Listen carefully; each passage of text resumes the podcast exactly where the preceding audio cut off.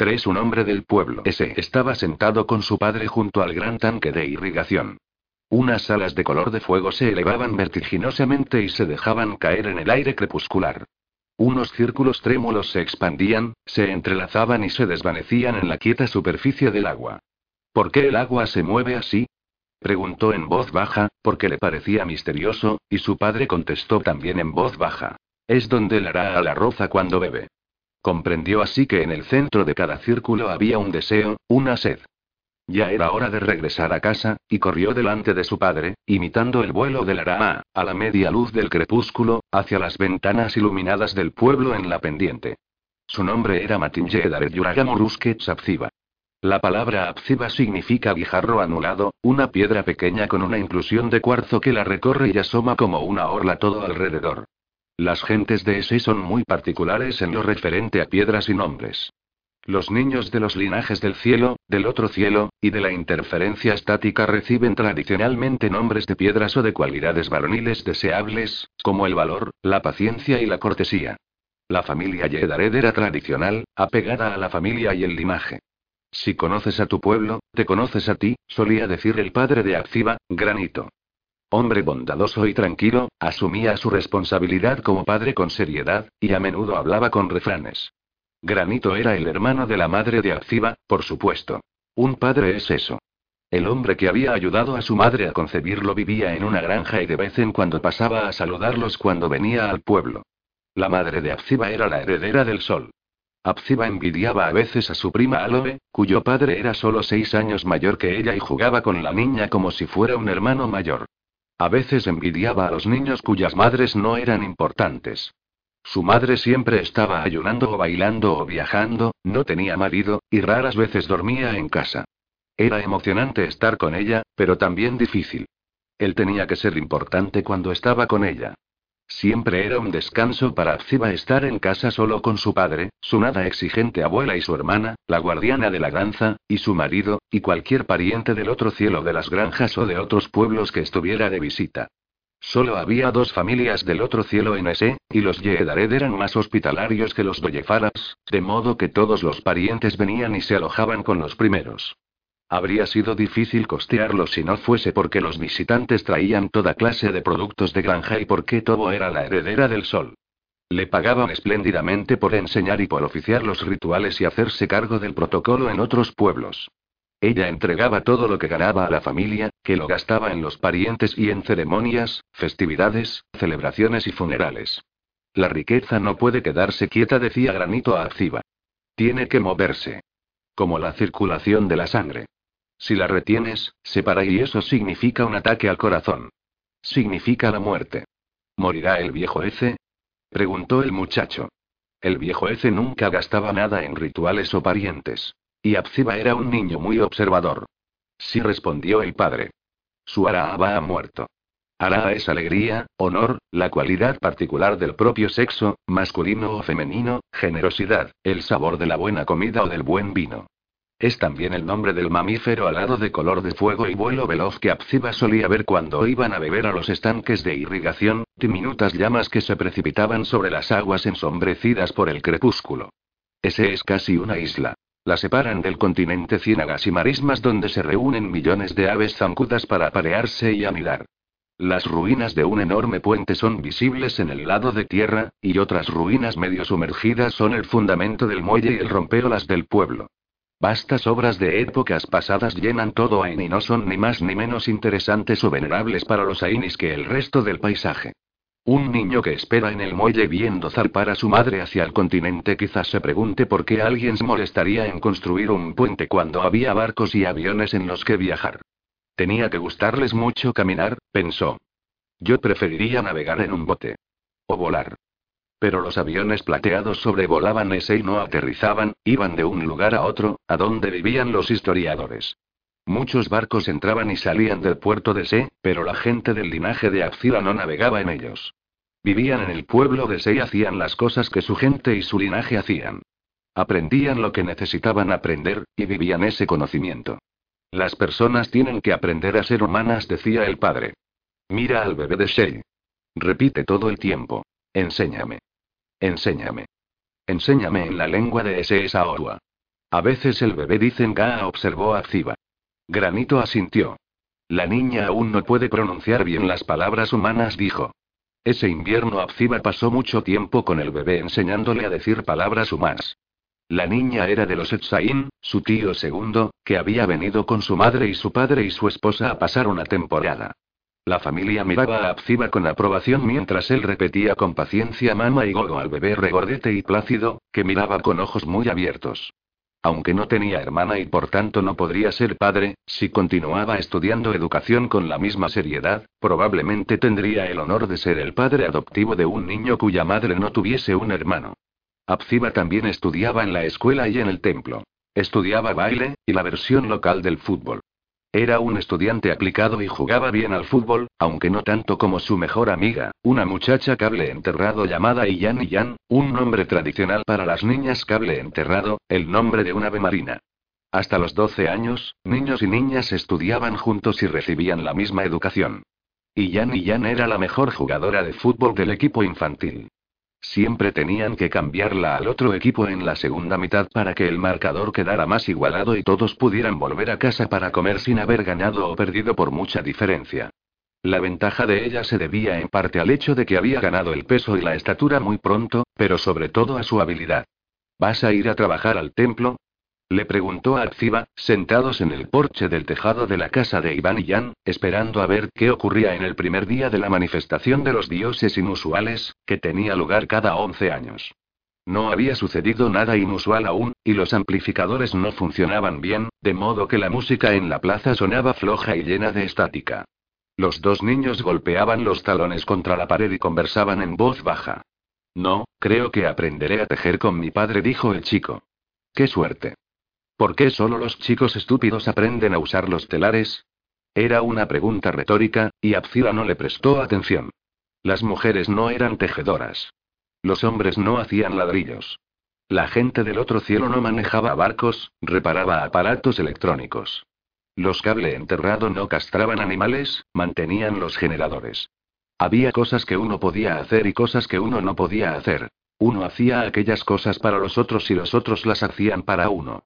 Como se acercaban a la pubertad, Iyan y Yan y Akziba tenían que elegir una primera profesión. Iyan y Yan ya había elegido empezar como aprendiz en la construcción y el mantenimiento de la casa, aunque el equipo adulto de fútbol con toda seguridad reclamaría buena parte de su tiempo. Una persona globular, plateada, con patas de araña, avanzaba a grandes saltos por la calle y emitía una lluvia de chispas cada vez que aterrizaba. Seis personas vestidas de rojo con blancas máscaras alargadas corrían tras ella, gritando y arrojándole habichuelas pintas.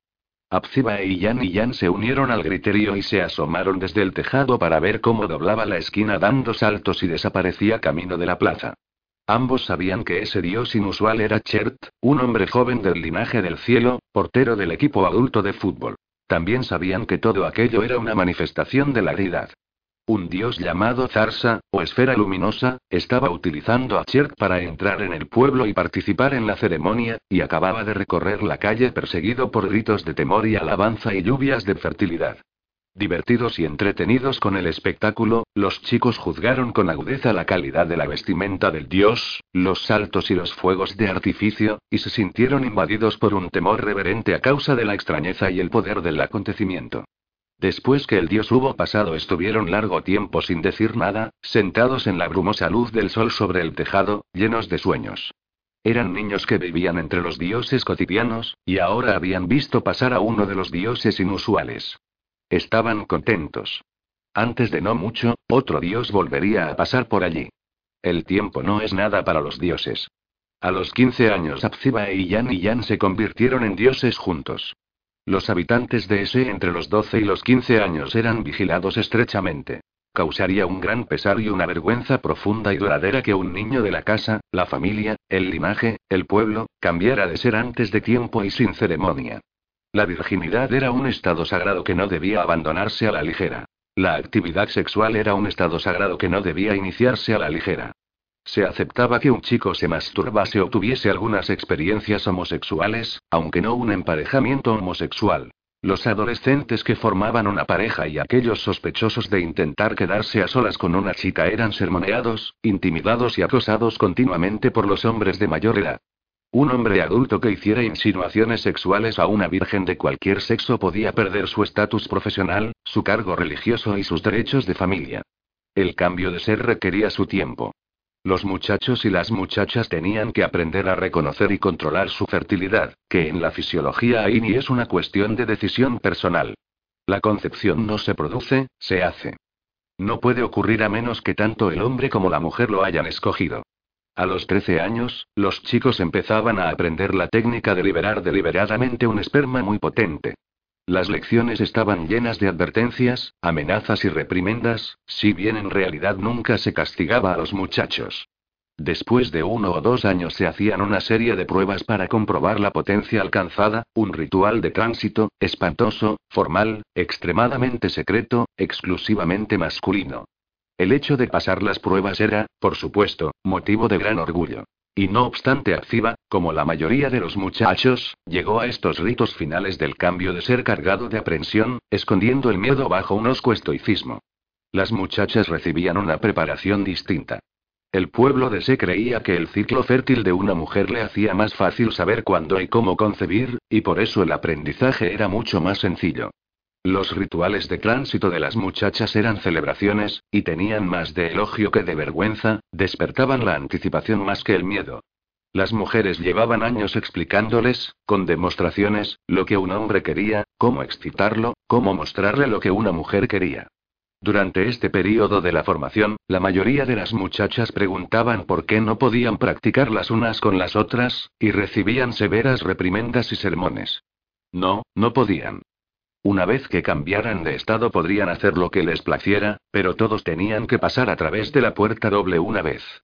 Los ritos del cambio de ser se celebraban en cuanto los tutores de los jóvenes conseguían reunir un número igual de chicos y chicas de 15 años del pueblo y sus granjas. A menudo había que tomar prestado un muchacho o una muchacha de alguno de los pueblos emparentados para igualar el número o para emparejar los linajes correctamente. Vestidos y enmascarados con suntuosidad, en silencio, los participantes bailaban y eran honrados durante todo el día en la plaza y en la casa consagrada para la ceremonia. Al caer la tarde tomaban una comida ritual en silencio, y luego unos oficiantes enmascarados y silenciosos los separaban por parejas. Muchos no se quitaban las máscaras y escondían su miedo y su pudor tras ese sagrado anonimato. Debido a que las gentes del otro cielo solo tenían relaciones sexuales con los original y los cable enterrado y ellos eran los únicos miembros de esos linajes en el grupo, y Yan y Yan y Akziba sabían que los emparejarían. Se reconocieron en cuanto empezó el baile. Cuando los dejaron solos en la habitación consagrada, se quitaron las máscaras al mismo tiempo.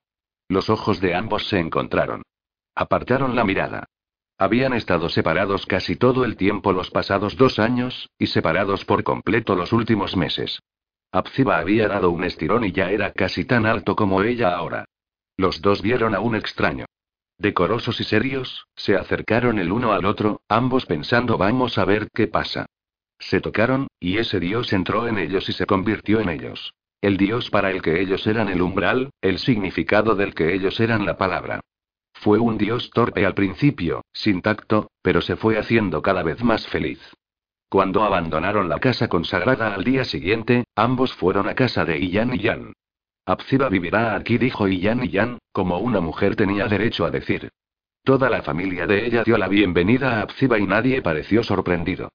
Cuando él fue a recoger sus ropas a la casa de su abuela, nadie pareció sorprendido tampoco, todos lo felicitaron, una vieja tía de Chain hizo algunas bromas embarazosas, y su padre dijo, Eres un hombre a casa ahora. Regresa para la cena. De modo que dormía con Iyan y Yan en la casa de esta, desayunaba allí, cenaba en su propia casa, guardaba su ropa de diario en la casa de ella y las ropas de baile en la suya, y continuaba con su educación, que ahora se centraba casi exclusivamente en tejer alfombras en los telares eléctricos y en conocer la esencia del cosmos. Y Yan y Yan y él jugaban en el equipo adulto de fútbol. Abziba empezó a ver más a su madre, porque cuando cumplió los 17 ella le preguntó si quería aprender las rutinas del sol con ella, los ritos y protocolos del comercio, el arreglo de intercambios justos entre los granjeros de ese y el comercio con otros pueblos de los linajes y con extranjeros. Los rituales se aprendían de memoria, los protocolos, con la práctica. Abziba iba con su madre al mercado, a las granjas aisladas y, cruzando la bahía, a los pueblos del continente. Se había empezado a sentir descontento con los telares, que llenaban su mente con dibujos que no dejaban espacio para otras cosas fuera de ellos. Los viajes eran bienvenidos, el trabajo, interesante, y admiraba la autoridad, la inteligencia y el tacto de todo. Escucharlos a ella y a un grupo de viejos mercaderes y gente del sol manejando un acuerdo era la verdadera educación. Ella no lo forzaba a intervenir. Abziba jugaba un papel menor en esas negociaciones.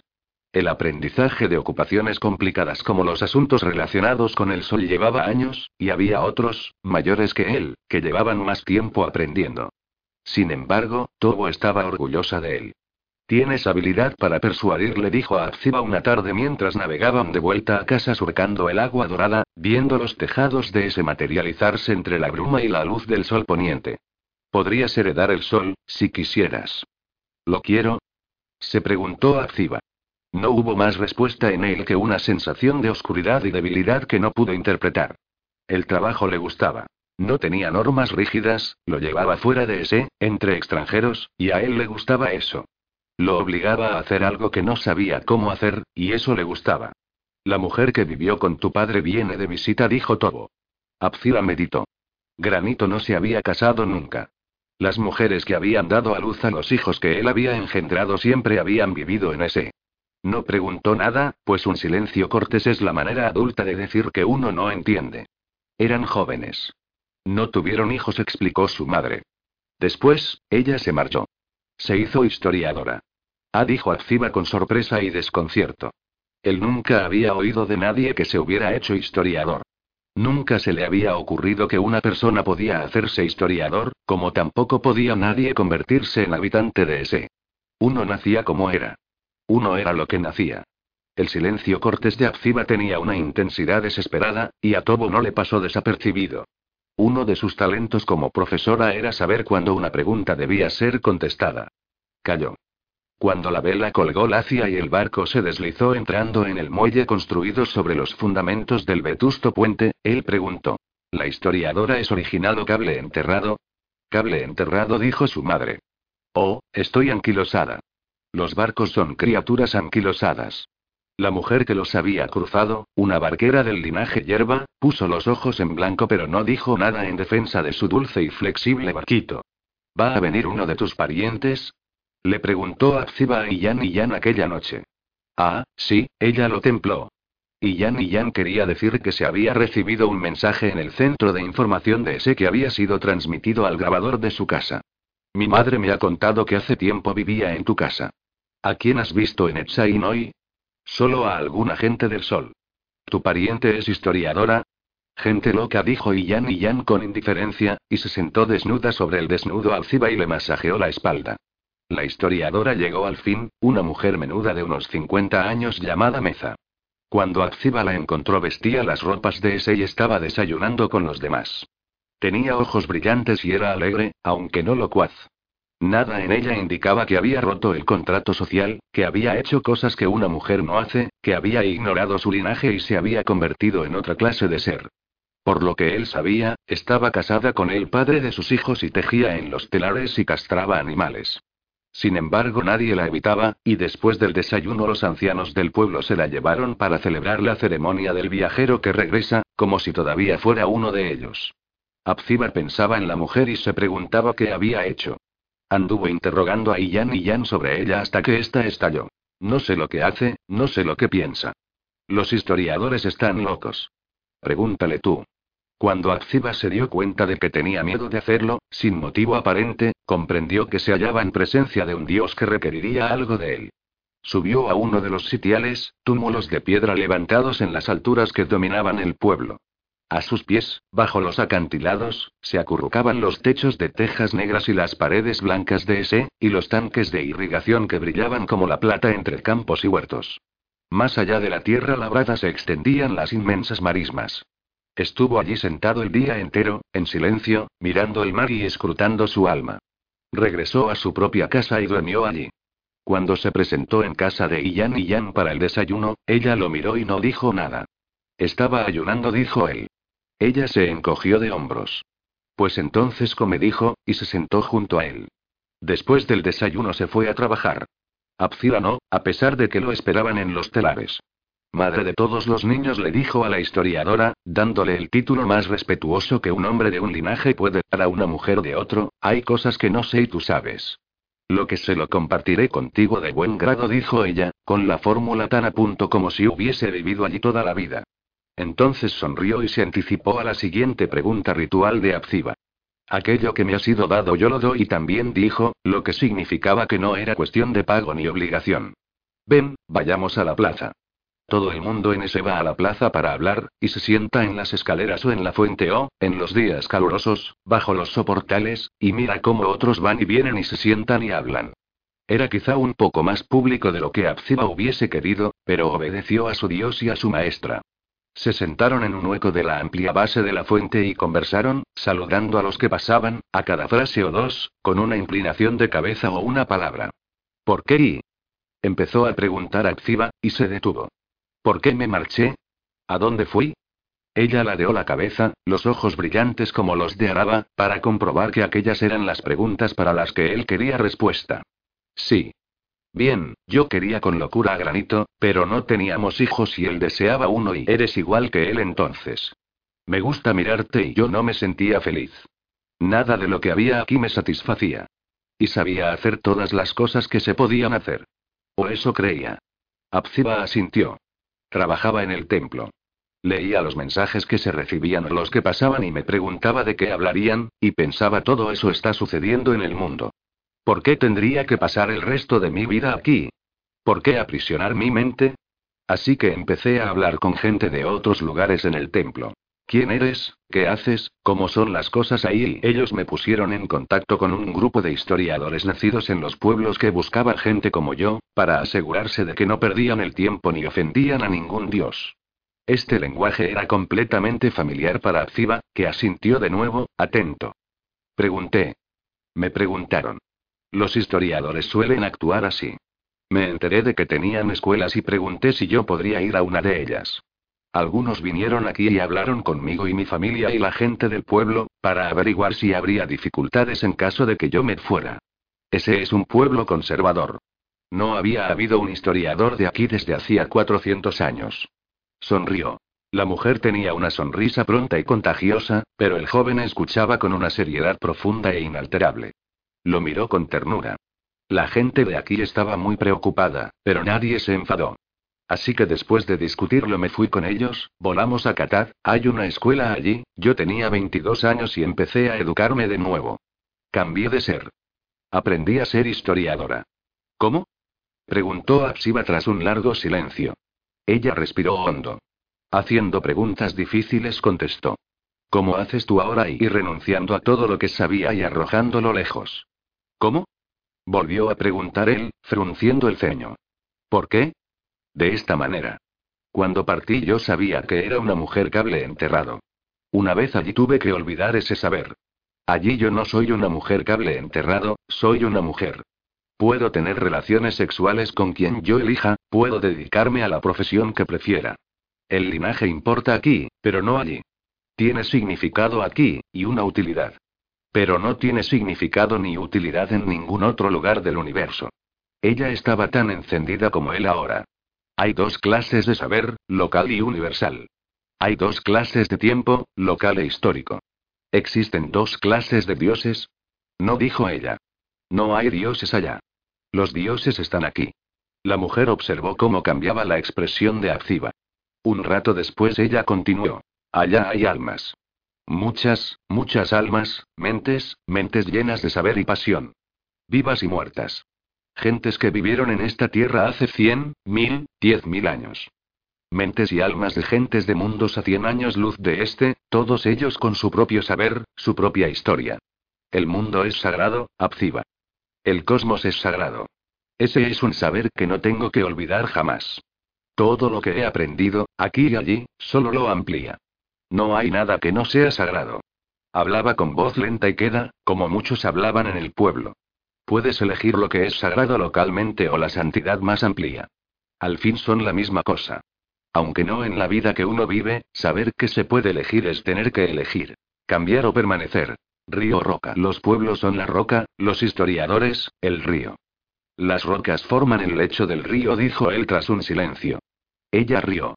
Su mirada volvió a posarse en él, apreciativa y afectuosa. Por eso vine a casa, dijo. Para descansar.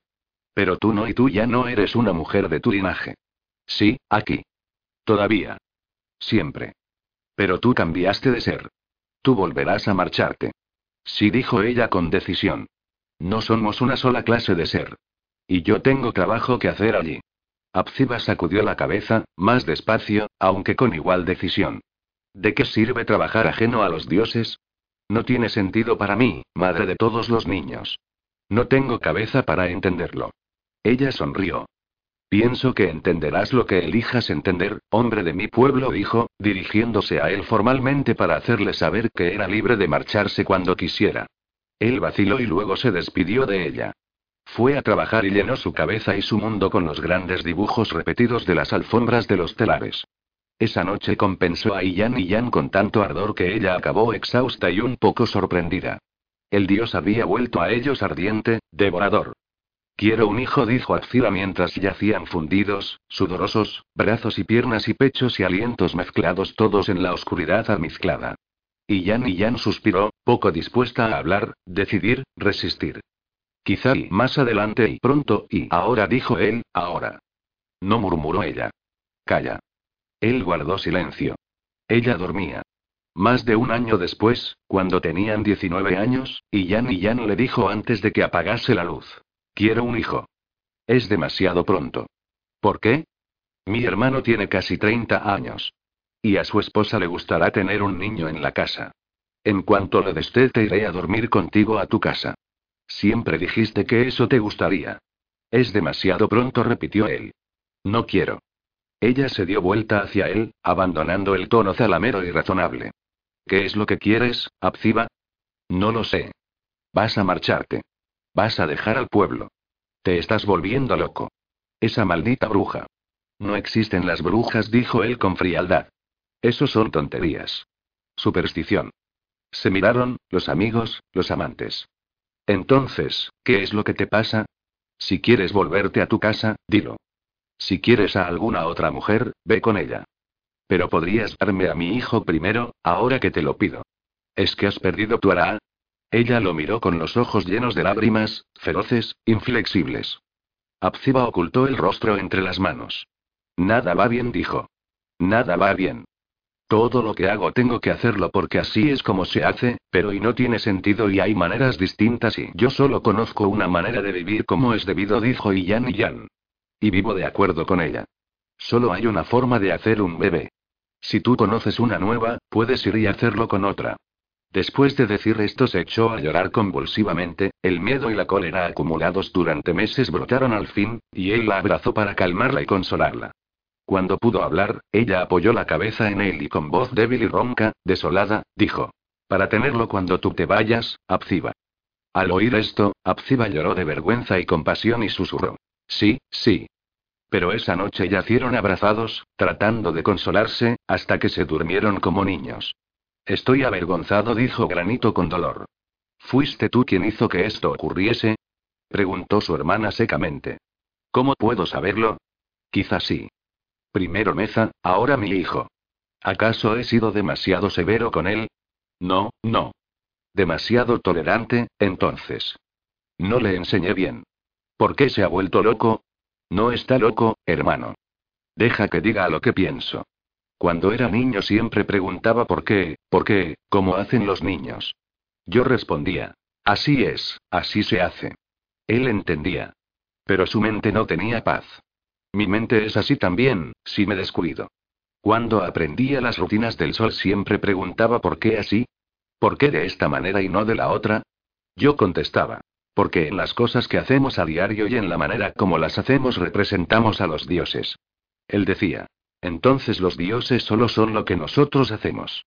Yo decía, los dioses están en lo que hacemos correctamente. Esa es la verdad. Sin embargo, la verdad no lo satisfacía. Él no está loco, hermano, pero está lisiado. No puede caminar. No puede caminar con nosotros. Si un hombre no puede caminar, ¿qué tiene que hacer? Quedarse sentado y cantar, respondió Granito. ¿Y si no puede quedarse sentado? Puede volar. ¿Volar? Ellos tienen alas para él, hermano. Estoy avergonzado, dijo Granito, y ocultó el rostro entre las manos. Tobo fue al templo y envió un mensaje para Meza a Katad. Tu alumno desea reunirse contigo. Había alguna malicia en las palabras. Tobo culpaba a la historiadora de haber alterado el equilibrio de su hijo, de descentrarlo hasta que, como ella decía, el alma del joven quedó lisiada. Y estaba celosa de la mujer que en pocos días había desbaratado las enseñanzas de años, Tobo se sabía celosa y no le importaba. ¿Qué importaban sus celos o la humillación de su hermano? Solo les quedaba lamentarse. Mientras el barco para se alejaba, Abcira miró atrás y vio ese, una colcha de mil tonalidades de verde. Las marismas, los pastos, campos, setos, huertos. La ciudad gateando por los acantilados que la dominaban, paredes de granito pálido, paredes de estuco blanco, techos de tejas negras, muro sobre muro y tejado sobre tejado. Al aumentar la distancia pareció un pájaro marino posado allí, blanco y negro, un pájaro en el nido. Sobre el pueblo asomaron las cumbres de la isla, páramos grises y colinas altas y agrestes que desaparecían entre las nubes, y blancos ovillos de aves de las marismas en vuelo. En el puerto de Dara, a pesar de que estaba más lejos de ese de lo que nunca había estado y de que la gente tenía un acento extraño, se entendió con ellos y leyó las señales. Nunca antes había visto señales, pero su utilidad era evidente. Haciendo uso de ellas, encontró la sala de espera para el avión a Qatar. La gente dormía en catres proporcionados por el puerto, arrebujados en sus propias mantas. Abziba encontró un catre vacío y se tendió envuelto en la manta que Granito había tejido para él años atrás. Después de una noche corta y extraña, entraron unas personas que traían frutas y bebidas calientes. Uno de ellos le dio el billete a Abziba.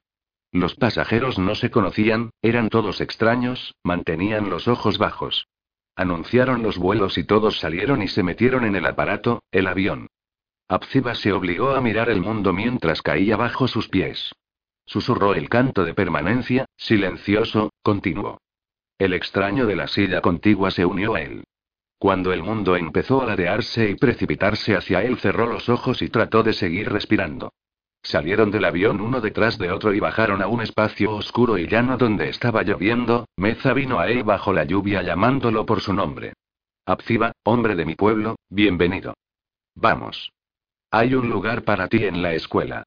Kataribe. Después de tres años en Qatar, Abziba había aprendido muchas cosas que lo angustiaban.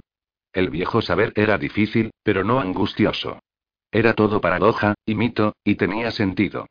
El nuevo saber era todo hechos y razón, y no tenía sentido. Por ejemplo, sabía ahora que los historiadores no estudiaban historia. No había mente humana capaz de abarcar la historia de Ain. Tres millones de años de historia. Los sucesos de los dos primeros millones de años, las eras antiguas, como las capas de una roca metamórfica, estaban tan comprimidos, tan deformados por el peso de los milenios siguientes y sus infinitos sucesos que uno solo podía reconstruir las generalidades más superficiales a partir de los escasos vestigios que quedaban. Y si uno tenía la oportunidad de encontrar un documento con 10.000 años de antigüedad milagrosamente conservado, ¿qué sucedía entonces? Un rey gobernaba en Azbayan. El imperio cayó en manos de los infieles. Un cohete de fusión había aterrizado en Bay, pero había habido incontables reyes, imperios, invenciones, mil millones de vidas vividas en millones de países, monarquías, democracias, oligarquías, anarquías, edades de caos y edades de orden, panteón sobre panteón de dioses, infinitas guerras y períodos de paz, continuos descubrimientos y olvidos, innumerables horrores y triunfos, una repetición infinita de novedades continuas. ¿De qué sirve tratar de describir el curso de un río en un momento determinado y después en el siguiente, y luego el siguiente, y el siguiente? Uno se cansa. Uno dice, hay un gran río que fluye a través de esta tierra, y lo hemos llamado historia. Para Abziba saber que su vida, cualquier vida, no era más que un parpadeo de luz momentáneo sobre la superficie. Ese río era de veces angustioso, a veces tranquilizador. La dedicación principal de los historiadores era explorar, de una manera pausada y tolerante, el tramo y momento local del río. Ain había vivido durante varios miles de años en un período sin interés marcado por la coexistencia de pequeñas sociedades autónomas y estables, llamadas actualmente pueblos, con una tecnología avanzada y una red poco densa de ciudades y centros de comunicaciones, llamados templos. Muchas de las personas de los templos, los historiadores, se pasaban la vida viajando y reuniendo información sobre los otros planetas habitados del cercano brazo de Orión, colonizado por sus antepasados dos millones de años antes, durante las eras antiguas. No admitían para estos contactos y exploraciones otro motivo que la curiosidad y un sentimiento de compañerismo. Estaban poniéndose en contacto con parientes perdidos hacía largo tiempo. Ellos nombraban a esta gran red de mundos con una palabra alienígena, ecumen, que significa el hogar. Ahora Abziba sabía que todo lo que había aprendido en ese, todos los conocimientos que había tenido, podía ser etiquetado. Cultura pueblo típica de la costa noroccidental del continente sur. Sabía que las creencias, costumbres, sistemas de parentesco, tecnologías y pautas de pensamiento de los diferentes pueblos eran muy distintas entre sí, extremadamente distintas, totalmente estrafalarias tan estrafalarias como las de ese, y sabía que tales sistemas podían encontrarse en cualquier mundo conocido que tuviese una población humana distribuida en grupos pequeños y estables con una tecnología adaptada al medio, una tasa de natalidad baja y constante y una vida política basada en el consenso. Al principio saber eso lo había perturbado profundamente. Le causaba dolor, vergüenza y rabia. Primero pensó que los historiadores no compartían sus conocimientos con los pueblos, luego que los pueblos evitaban que su población participara de ese saber. Él acusó. Sus maestros negaron. No, dijeron. Le enseñaron que ciertas cosas eran verdaderas, o necesarias, y esas cosas son verdaderas y necesarias, son el saber local de ese. Esas son creencias infantiles e irracionales. Dijo él. Ellos lo miraron, y él comprendió que había dicho algo infantil e irracional. El saber local no es un saber parcial, dijeron. Existen diferentes formas de saber, cada una con sus propias cualidades, castigos y premios. El saber histórico y el saber científico son una forma de conocimiento que, igual que el saber local, hay que aprender. La forma de saber del hogar no se enseña en los pueblos, pero nadie te la ocultaba, ni tu gente ni nosotros. Cualquiera en cualquier lugar de Ain tiene acceso a toda la información en el templo. Eso era cierto, él sabía que era cierto. Podía haber averiguado por sí mismo, en las pantallas del templo de Se, todo lo que estaba aprendiendo ahora. Algunos de sus compañeros de estudios que venían de otros pueblos habían aprendido por sí mismos a través de las pantallas, y habían abrazado la historia sin haber conocido jamás a un historiador. De todos modos, los libros, que eran el cuerpo de la historia, la realidad imperecedera de ella, apenas existían en ese, y la cólera de Abzida buscó allí justificación. Ustedes se guardan los libros, todos los libros, en la biblioteca de Ain. No, decían ellos con mansedumbre. Los pueblos eligen no tener muchos libros. Prefieren el saber vivo, transmitido oralmente o a través de las pantallas, el saber que pasa de aliento a aliento, de una mente viva a otra. ¿Renunciarás a lo que aprendiste a ese modo? ¿Acaso vale menos o es inferior a lo que has aprendido aquí de los libros? Hay más de una forma de saber, decían los historiadores. Para el tercer año, Abziba había decidido que había más de una clase de personas. Los pueblanos, que aceptaban que la existencia es en esencia arbitraria y enriquecían el mundo intelectual y espiritualmente. Aquellos que no se sentían satisfechos con el misterio era probable que fuesen útiles como historiadores, y que enriquecieran el mundo intelectual y materialmente. Mientras tanto, se había acostumbrado a la gente que no tenía linaje, familia, ni religión. A veces se decía a sí mismo con satisfacción. Soy un ciudadano de la historia, de los millones de años de la historia Aini, y mi nación es toda la galaxia. Otras veces se sentía diminuto y miserable, y dejaba los libros y las pantallas e iba en busca de la compañía de sus compañeros de estudios, sobre todo las mujeres jóvenes, que eran tan amistosas, tan sociables. A los 24 años, Abziba, o Cif, como lo llamaban ahora, llevaba ya un año en las escuelas ecuménicas de B. B, el planeta que seguía a Ain, había sido colonizado hacía eones, el primer paso de la vasta expansión Ain de las eras antiguas. Durante muchas fases funcionó como satélite asociado de las civilizaciones Ainis. En ese momento lo habitaban exclusivamente historiadores y alienígenas. Según su política actual, esto es, la mantenida al menos durante los últimos 100.000 años, de no desnaturalizar, los Ainis han dejado que B recupere el frío, la sequedad y la desolación que le son propios. Un clima dentro del umbral de tolerancia humana, pero que con seguridad solo complace a quienes proceden del altiplano terrano o de las tierras altas de Chifebar. Zif estaba recorriendo a pie este austero paisaje con su compañera, amiga y amante Tiu. Se habían conocido dos años atrás, en Qatar. En ese entonces Zif aún disfrutaba de tener acceso a todas las mujeres y de que todas las mujeres tuviesen acceso a él, una libertad que había descubierto de forma muy gradual y sobre la que Meza le había advertido amablemente. Llegarás a pensar que no hay reglas, dijo ella. Pero siempre hay reglas. Él había tenido conciencia sobre todo de su cada vez más audaz y despreocupada transgresión de lo que habían sido las reglas. No todas las mujeres querían sexo, y no todas las mujeres querían sexo con los hombres, como muy pronto descubrió, pero a pesar de eso seguía habiendo infinitas posibilidades. Descubrió que lo consideraban atractivo. Y ser ahí era una ventaja definitiva con las mujeres alienígenas. La alteración genética que permitía que los Ainis controlaran su fertilidad no era un simple empalme de genes, implicaba una profunda y radical reconstrucción de la fisiología humana, y probablemente había tardado unas 25 generaciones en fijarse eso dicen los historiadores de Ain, que creen conocer, en términos generales, los estadios que esa transformación debió de seguir. Fuera como fuese que lo consiguieron los antiguos Ainis, no lo compartieron con sus colonos. Dejaron que las poblaciones de sus mundos colonias se las ingeniaran para resolver por sí mismas el primer problema heterosexual. Estas soluciones habían sido diversas e ingeniosas. Pero en todos los casos, hasta el momento, para evitar la concepción uno tenía que hacer algo o que le hicieran algo, o tomar alguna cosa o usar alguna, cosa ya menos que uno tuviese relaciones sexuales con un Aini. Zif se sintió ultrajado cuando una chica de Beldene le preguntó si estaba seguro de que no la dejaría embarazada. ¿Cómo puedes saberlo? dijo ella. Quizás sería mejor que tomara una pastilla para estar más segura. Insultado en lo más vivo de su hombría, Zif se deshizo del abrazo, dijo quizá lo más seguro es que no estés conmigo y se marchó. Por fortuna, nadie más volvió a cuestionar su integridad, y él continuó felizmente por ese camino hasta que conoció a Tiu. Ella no era una alienígena. Zif había buscado mujeres de otros mundos, porque dormir con alienígenas añadía exotismo a la transgresión, o, según él, era un enriquecimiento del saber que todo historiador debía buscar. Sin embargo, Tibo era Aini. Había nacido y crecido en Darranda, como sus antepasados antes que ella.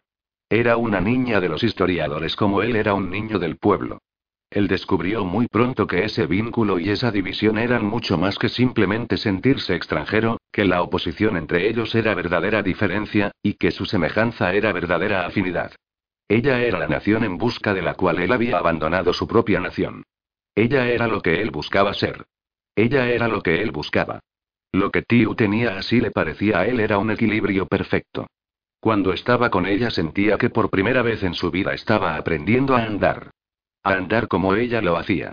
Sin esfuerzo, sin tener conciencia de sí misma, como un animal, y sin embargo consciente, cautelosa, conocedora de todo aquello que podía desequilibrarla y utilizándolo como el funambulista utiliza su larga percha y esta, pensaba él, esta es una habitante en verdad libre de pensamiento, esta es una mujer libre para ser completamente humana, con esa moderación y esa gracia perfectas. Abziba era absolutamente feliz cuando estaba con ella. Durante mucho tiempo él no pidió más que eso, estar con ella. Y durante mucho tiempo ella se mostró recelosa de él, amable pero distante. Él pensaba que ella tenía todo el derecho a mantener las distancias. Un chico del pueblo, un hombre que no podía decir quién era su padre o su tío y él sabía lo que era, allí, a los ojos de los malévolos y los inestables. A pesar de su vasto conocimiento sobre las distintas formas de la existencia humana, los historiadores conservaban la vasta capacidad humana para la intolerancia. Tío no tenía esos prejuicios, pero ¿qué podía ofrecerle él? Ella lo tenía y lo era todo. Ella estaba completa. ¿Por qué habría de fijarse en él? Si ella solo le permitía mirarla, estar con ella, él se conformaría con eso. Ella lo miraba, Cif le gustaba, la atraía y la asustaba a la vez. Veía también cuánto la deseaba él, cuánto la necesitaba, de qué manera la había convertido en el centro de su vida sin saberlo siquiera. Eso no podía funcionar. Trató de ser fría, de alejarlo. Él obedeció, no suplicó, se mantuvo alejado. Pero quince días después él fue a ella y le dijo, Tiu, no puedo vivir sin ti y sabiendo que él estaba diciendo la verdad, ella contestó. Entonces vivamos un tiempo juntos pues había echado de menos la pasión que llenaba el aire cuando él estaba presente. Todos los demás parecían tan insípidos, tan equilibrados. el galanteo les proporcionó un deleite inmediato, inmenso y continuo. Tibo estaba sorprendida de sí misma, de su obsesión por Cif, por dejar que él la arrastrara tan lejos de su órbita. Nunca había esperado adorar a nadie, y mucho menos que la adoraran a ella. Había llevado una vida ordenada, en la que los controles eran individuales e internos, no sociales y externos como había sido la vida de Cif en ese. Tiu sabía lo que quería ser y hacer. Se había marcado una dirección, un norte, que seguiría siempre. El primer año que pasaron juntos fue una serie de continuas variaciones y cambios en la relación, una especie de excitante danza amorosa, impredecible y extática. De una forma muy gradual, ella empezó a resistir la tensión, la intensidad, el éxtasis. Era delicioso, pero no estaba bien, pensaba. Ella quería seguir adelante. Esa dirección constante empezó a alejaría de él de nuevo. Y entonces él luchó desesperadamente contra ella. Eso era lo que estaba haciendo después de un largo día recorriendo el desierto de Asuasien B, en el interior de la milagrosamente cálida tienda edeniana. Un viento seco y gélido gemía entre los acantilados de piedra carmesí que se cernían sobre ellos, acantilados que los eternos vientos habían pulido hasta que brillaron como el nácar y en los que una civilización extinguida había tallado las líneas de una vasta geometría. Podían haber sido hermano y hermana, sentados en el brillo incandescente de la estufa chave. El mismo color rojo bronce de la piel, el mismo cabello grueso, liso y negro, la misma constitución ligera y compacta. Los movimientos y la voz decorosos y reposados de Cif contrastaban con la respuesta articulada, más rápida, más viva de ella. Sin embargo, Tío hablaba despacio ahora, casi con ceremoniosidad. No me obligues a elegir, Cif decía. Desde que empecé a estudiar en las escuelas he querido ir a Terra. Desde antes. Desde que era niña. Toda mi vida. Ahora me ofrecen lo que quiero, lo que me ha costado tanto conseguir. ¿Cómo puedes pedirme que lo rechace? No te pido eso. Pero quieres que lo aplace. Si lo hago, puedo perder la oportunidad para siempre. Probablemente no. Pero ¿por qué arriesgarse y solo por un año? Tú puedes seguirme al año siguiente. Él no dijo nada. Si quieres, naturalmente añadió ella con frialdad. Tiu siempre estaba dispuesta a renunciar a sus derechos sobre él. Quizá nunca había creído del todo en el amor que él sentía por ella. Ella no se creía adorable ni digna de la apasionada lealtad de Cif. En realidad la asustaba, se sentía insuficiente, falsa. Su amor propio era puramente intelectual. Me has convertido en una diosa, le había dicho una vez, y no comprendió cuando él respondió con una seriedad feliz. Los dos hacemos al dios. Lo siento, dijo él. Es una manera distinta de razonar. Superstición, si quieres. No puedo evitarlo, Tiu. Terra está a 140 años de luz de aquí. Si te vas, cuando llegues allí yo estaré muerto. No lo estarás. Habrás vivido otro año aquí, estarás en camino hacia allá, llegarás un año después que yo. Ya lo sé. Incluso en ese aprendemos eso, dijo él con paciencia. Pero soy supersticioso. Moriremos el uno para el otro si te vas. Incluso en Katad aprendiste eso. No, no. Eso no es cierto. ¿Cómo puedes pedirme que renuncie a esta oportunidad por lo que tú mismo admites que es pura superstición? No seas injusto, Cif. Después de un largo silencio, él asintió. Ella se sentó, afligida, comprendiendo que había vencido. Había vencido con un golpe bajo. Tiu lo abrazó, tratando de consolarlo y de consolarse. La asustaba la oscuridad de él, su pena, su muda aceptación de la traición. Pero no era una traición, ella rechazó la palabra al instante. Ella no lo traicionaría. Estaban enamorados. Se amaban. Él la seguiría en un año, en dos como mucho. Eran adultos y no tenían por qué aferrarse el uno al otro como niños. Las relaciones adultas se basaban en la libertad y la confianza mutuas. Tiu se dijo todas estas cosas mientras se las decía, a él. Cif dijo sí, y la abrazó y la consoló. Esa noche Cif yació insomne en el silencio absoluto del desierto, la sangre agolpándosele en los oídos, y pensó. Ha muerto antes de nacer. Nunca fue concebido. Continuaron viviendo juntos en el pequeño apartamento que compartían en la escuela las pocas semanas que le quedaban a Tiu antes de partir. Hicieron el amor con cautela, con gentileza, hablaron de historia, economía y etnología, se mantuvieron activos. Tiu tenía que prepararse para trabajar con el equipo con el que viajaba, estudiando el concepto terrano de jerarquía. Cif tenía que escribir un trabajo sobre la generación de energía social en Urel. Trabajaron duro. Los amigos dieron una gran fiesta de despedida para Tiu. Al día siguiente Cif la acompañó a Puerto B. Ella lo besó y abrazó, diciéndole que se apresurase, que se apresurase y fuese a tierra.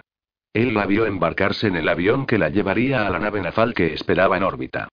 Volvió al apartamento en el campus sur de la escuela. Allí lo encontró un amigo tres días más tarde, sentado a la mesa de trabajo en un estado extraño. No se movía, hablaba poco y con dificultad y era incapaz de comer o beber. Habiendo nacido en un pueblo, el amigo reconoció ese estado e hizo venir al hechicero, los Ainis no los llaman médicos. Después de averiguar que Cif era de uno de los pueblos sureños, el hechicero dijo: Abciba. El dios no puede morir en tu interior aquí. Tras un largo silencio, el joven habló con una voz queda que no sonó como la suya. Tengo que volver a casa. Eso no es posible ahora, dijo el hechicero. Pero podemos organizar un canto de permanencia mientras encuentro a una persona capaz de hablar al dios. El hechicero hizo un llamamiento urgente a estudiantes que fuesen expueblanos del sur. Cuatro respondieron. Pasaron toda la noche sentados con Abziba, cantando el canto de permanencia en dos lenguas y cuatro dialectos, hasta que Abziba se les unió con un quinto dialecto, musitando las palabras con voz ronca, y al fin se desplomó y durmió 30 horas seguidas. Se despertó en su propia habitación. Una anciana mantenía una conversación con alguien inexistente junto a él. Tú no estás aquí, dijo ella. No, estás equivocado. No puedes morir aquí. No estaría bien, sería un gran error, y lo sabes. Este es el lugar equivocado. Esta es la vida equivocada. Lo sabes. ¿Qué estás haciendo aquí? ¿Te has extraviado? ¿Quieres saber el camino a casa? Aquí está. Escucha.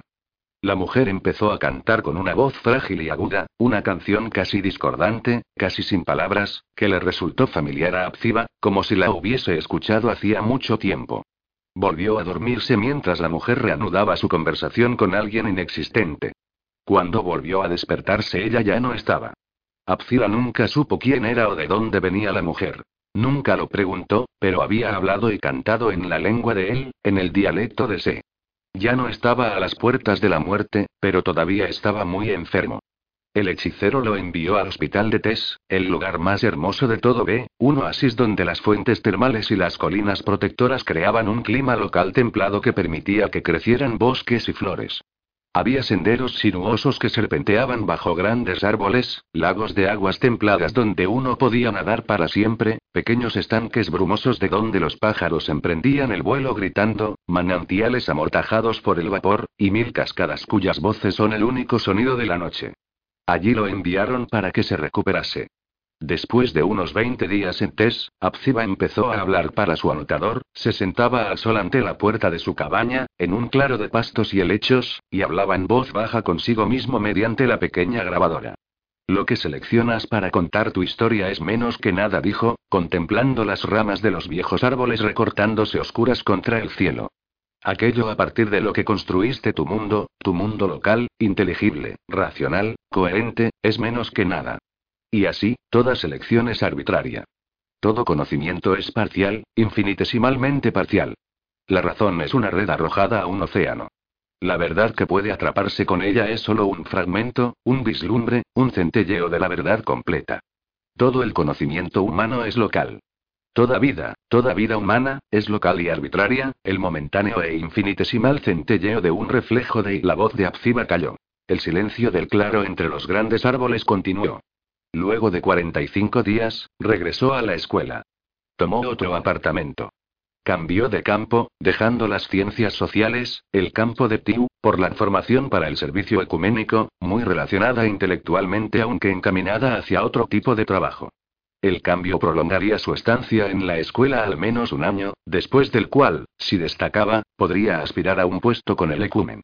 Trabajó duro, y dos años después, a la manera educada de los concilios ecuménicos, le preguntaron si querría ir a Urel. Él aceptó. Sus amigos dieron una gran fiesta de despedida para él. Creía que tenías el propósito de ir a Terra, dijo una de sus compañeras menos discretas. Todo eso de la guerra y la esclavitud y clases y cascas y género y no es historia terrana. Son hechos actuales en Werel, dijo Acciba. Ya no era Cif. Había regresado del hospital como Acciba. Alguien le dio un pisotón a la compañera inoportuna, pero ella no se dio por aludida. Creí que ibas a seguir a Tío, dijo. Pensé que era por eso por lo que no dormías con nadie. Dios, si lo hubiese sabido. Los otros pusieron mala cara, pero Abziba sonrió y la abrazó como si se disculpara. En la mente de Abziba todo estaba muy claro. De la misma manera que él había traicionado y abandonado a Iyan y Yan, Tiu lo había traicionado y abandonado a él. No había vuelta atrás ni tampoco podía continuar adelante. Tenía, entonces, que desviarse. Aunque era uno de ellos, ya no podía vivir con la gente del pueblo. Aunque se había convertido en uno de ellos, no quería vivir con los historiadores. Así pues, solo podía vivir entre alienígenas. Había echado a perder cualquier oportunidad de tener un poco de alegría, pensaba él, y por eso, no la esperaba. Pero sabía que las dos largas y profundas disciplinas que habían llenado su vida, la de los dioses y la de la historia, le habían dado un conocimiento poco corriente que quizá fuese útil en algún lugar.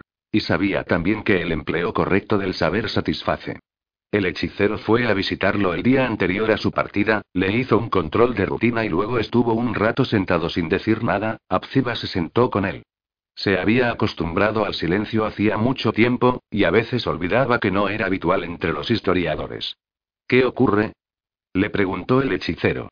Por el tono meditabundo, parecía ser una pregunta retórica. De todos modos, Abziba no contestó.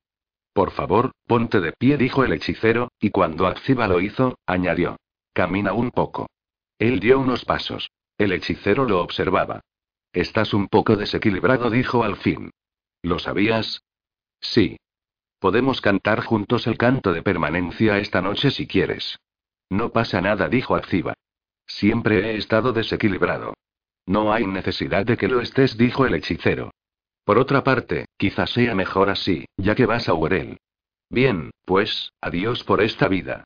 Se abrazaron ceremoniosamente, según la costumbre de los historiadores, sobre todo cuando sabían con absoluta certeza, como ahora, que no volverían a verse nunca más. Abziba tuvo que dar y recibir muchos abrazos ceremoniosos ese día. Al día siguiente embarcó en el terrazas de la Randa y cruzó la oscuridad. Durante el viaje de 80 años luz a velocidad nafal, su madre murió, y su padre, e Iyan y Yan, todos los que él había conocido en ese, todos los que conocía en Qatar y B. Cuando la nave aterrizó, ya llevaban años muertos. El niño que Iyan y Yan había concebido había vivido y envejecido y muerto. Ese era un conocimiento con el que había vivido desde que viera a Tiu subir a la nave, abandonándolo a la muerte por el hechicero, las cuatro personas que habían cantado por él, la anciana, y las cascadas de Tess, él había vivido. Pero había vivido sabiendo eso. Otras cosas habían cambiado además. Cuando Akziba partió de B, Yeowe, el planeta colonia de Werel, era un mundo de esclavos, un inmenso campo de trabajo. Cuando llegó a Urel, la guerra de liberación había terminado, Yeowe había declarado su independencia, y la institución de la esclavitud en el mismo Urel estaba empezando a desintegrarse. Abziba anhelaba ser testigo de este terrible y magnífico proceso, pero la embajada lo envió de inmediato a Yeowe. Un aine llamado Soikeluenyan Murkeres ya le dio un consejo antes de partir. Si quiere peligro, es peligroso, le dijo, y si le gusta la esperanza, es esperanzador. Werel está desintegrándose, mientras que Yoe está tratando de formarse. No sé si tendrán éxito, pero le diré una cosa, Yedared Activa. Hay grandes dioses sueltos en esos mundos. Yeowe se había librado de sus jefes, propietarios, las cuatro corporaciones que habían explotado las vastas plantaciones de esclavos durante 300 años. Pero aunque los 30 años de la guerra de liberación habían pasado, la lucha no había terminado. Los caciques y señores de la guerra de entre los esclavos que habían subido al poder durante la liberación ahora luchaban para mantener y extender su poder. Había facciones que habían batallado por la cuestión de si debían expulsar a todos los extranjeros del planeta para siempre o admitir a los alienígenas y unirse al ecumen. Los aislacionistas habían sido derrotados en referéndum, y ahora había una nueva embajada ecuménica en la antigua capital colonial. Abziba pasó un tiempo aprendiendo la lengua y los modales en la mesa, como decían ellos. Entonces, la embajadora, una inteligente y joven terrana llamada Soli, lo envió al sur, a la región llamada Yoteber, que reclamaba reconocimiento. La historia es una infamia, pensó Abziba mientras el tren recorría el paisaje devastado del planeta. Los capitalistas orelianos que colonizaron el planeta lo habían explotado, igual que a sus esclavos, con temeridad, sin conciencia, en una prolongada orgía por sacar beneficios. Lleva tiempo echar a perder un mundo, pero puede hacerse. La explotación minera a cielo abierto y el monocultivo habían desfigurado y agostado la tierra. Los ríos estaban contaminados, muertos. Unas inmensas tormentas de polvo ensombrecían el horizonte oriental.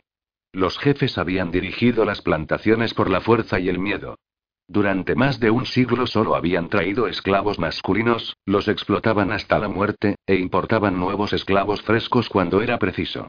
Las cuadrillas de trabajo en esos cercados exclusivamente masculinos se organizaron en jerarquías tribales. Al fin, cuando el precio de los esclavos y los costos del transporte subieron en Urel, la corporación empezó a comprar siervas para la colonia de Yeowe. En los dos siglos siguientes, la población de esclavos creció y se fundaron ciudades de esclavos, villas de activos y pueblos polvorientos, que se extendieron desde los antiguos cercados de las plantaciones. Abziba sabía que el movimiento de liberación había surgido primero entre las mujeres de los cercados tribales, una rebelión contra la dominación masculina, antes de que se convirtiera en una guerra de todos los esclavos contra sus propietarios. El lento tren se detenía en todas las ciudades. Miles de chozas y cabañas, desnudas, regiones enteras devastadas por los bombardeos o arrasadas por el fuego que aún no habían sido reconstruidas. Fábricas, algunas en ruinas, otras en funcionamiento, aunque parecían antiquísimas, desvencijadas, vomitando humo. En cada estación cientos de personas bajaban del tren y cientos subían, como un enjambre, prometían a gritos sobornos a los mozos, trepaban a los techos de los vagones, y eran echados abajo brutalmente por guardias y policías uniformados. En el norte del largo continente, como en Werel, Abziba había visto muchas personas de piel negra, de un negro azulado. Pero a medida que el tren se internaba en el sur cada vez hubo menos de estos, y finalmente en Yoteber la gente en los pueblos y en los desolados apartaderos tenía un color mucho más claro que el del propio Abziba, un color polvoriento y azulado. Estos eran los polvorientos, los descendientes de un centenar de generaciones de esclavos orelianos. Yoteber había sido uno de los primeros focos de la liberación. Los jefes habían tomado represalias con bombas y gas venenoso. Hubo miles de muertos. Ciudades enteras fueron quemadas para librarse de los cadáveres insepultos, humanos o animales. En la boca del gran río los cadáveres corrompidos se acumularon hasta formar un dique. Pero todo esto era ya pasado. Yehowe era libre, un nuevo miembro del ecumen de los mundos, y Abziba, en calidad de subenviado, iba a ayudar a las gentes de la región de Yoteber a iniciar su propia nueva historia. O, desde el punto de vista de una Ini, a reencontrarse con su historia ancestral. En la estación de Yoteber fue recibido por una gran muchedumbre que se agitaba y aclamaba y gritaba detrás de unas barricadas controladas por soldados y policías. Frente a las barricadas había una delegación de oficiales vestidos con túnicas espléndidas y fajines de rango y con uniformes con adornos variados. Hombres grandes, la mayoría de ellos, dignos, figuras públicas. Se pronunciaron discursos de bienvenida, y habían venido reporteros y fotógrafos de la Olored y las noticias casi reales. No era un circo, sin embargo. Los hombres grandes lo tenían todo controlado. Querían que su huésped supiese que era bienvenido, que era popular, que era como dijo el cacique en su breve e impresionante discurso el enviado del futuro. Esa noche, en su lujosa habitación en la mansión de un propietario convertida en hotel, Abziba pensó. Si supiesen que su hombre del futuro creció en un pueblo y que no había visto nunca una televisión casi real antes de llegar aquí y esperaba no decepcionar a ese pueblo. Le habían gustado desde el primer momento en Urel, a pesar de la sociedad monstruosa que tenían. Estaban llenos de vitalidad y orgullo, y allí en Yeowe, en pos de sueños de justicia. Abziba pensaba de la justicia lo que un antiguo terrano dijo a propósito de otro dios. Creo en ella porque es imposible. Durmió bien y se despertó temprano en la mañana cálida y brillante, lleno de esperanza. Decidió salir a dar un paseo para empezar a conocer la ciudad, su ciudad. El portero resultaba desconcertante descubrir que gente que había luchado con tanta desesperación por su libertad tenía sirvientes. Intentó convencerlo de que esperase al coche, al guía, evidentemente angustiado porque el gran hombre quisiera salir tan temprano, a pie y sin séquito.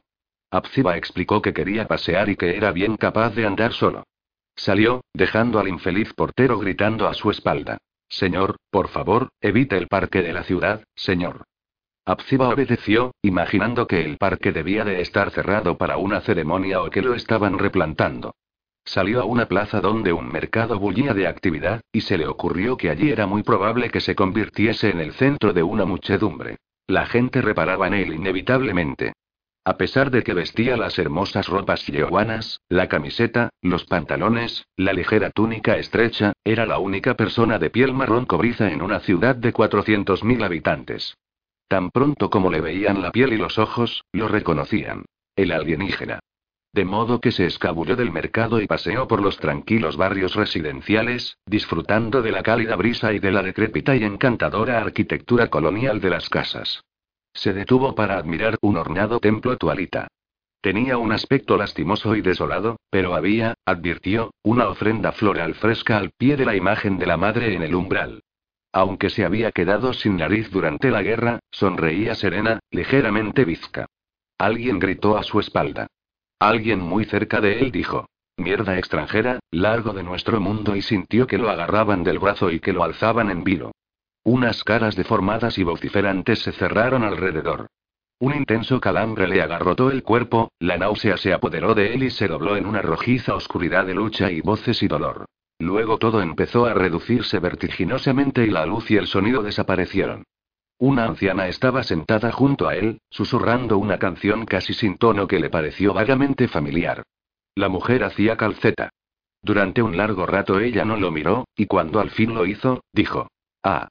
Abziba tenía dificultades para fijar la vista, pero, pudo distinguir que la cara de ella tenía un moreno pálido azulado, y que no se le veía el blanco en los ojos oscuros. Ella manipuló algunos de los aparatos a los que él estaba conectado y dijo. Soy una hechicera y la enfermera. Tiene usted una conmoción, una ligera fractura de cráneo, un riñón aplastado, un hombro roto y una herida de cuchillo en el intestino. Pero se recuperará, no se preocupe. Dijo todo esto en una lengua extranjera que él parecía entender. Al menos entendió no se preocupe, y obedeció. Pensó que estaba en el terrazas de la Randa en vuelo nafal. Cien años pasaron en aquella pesadilla pero no pasaron. La gente y los relojes no tenían cara. Trató de susurrar el canto de permanencia y no tenía palabras. Las palabras habían desaparecido.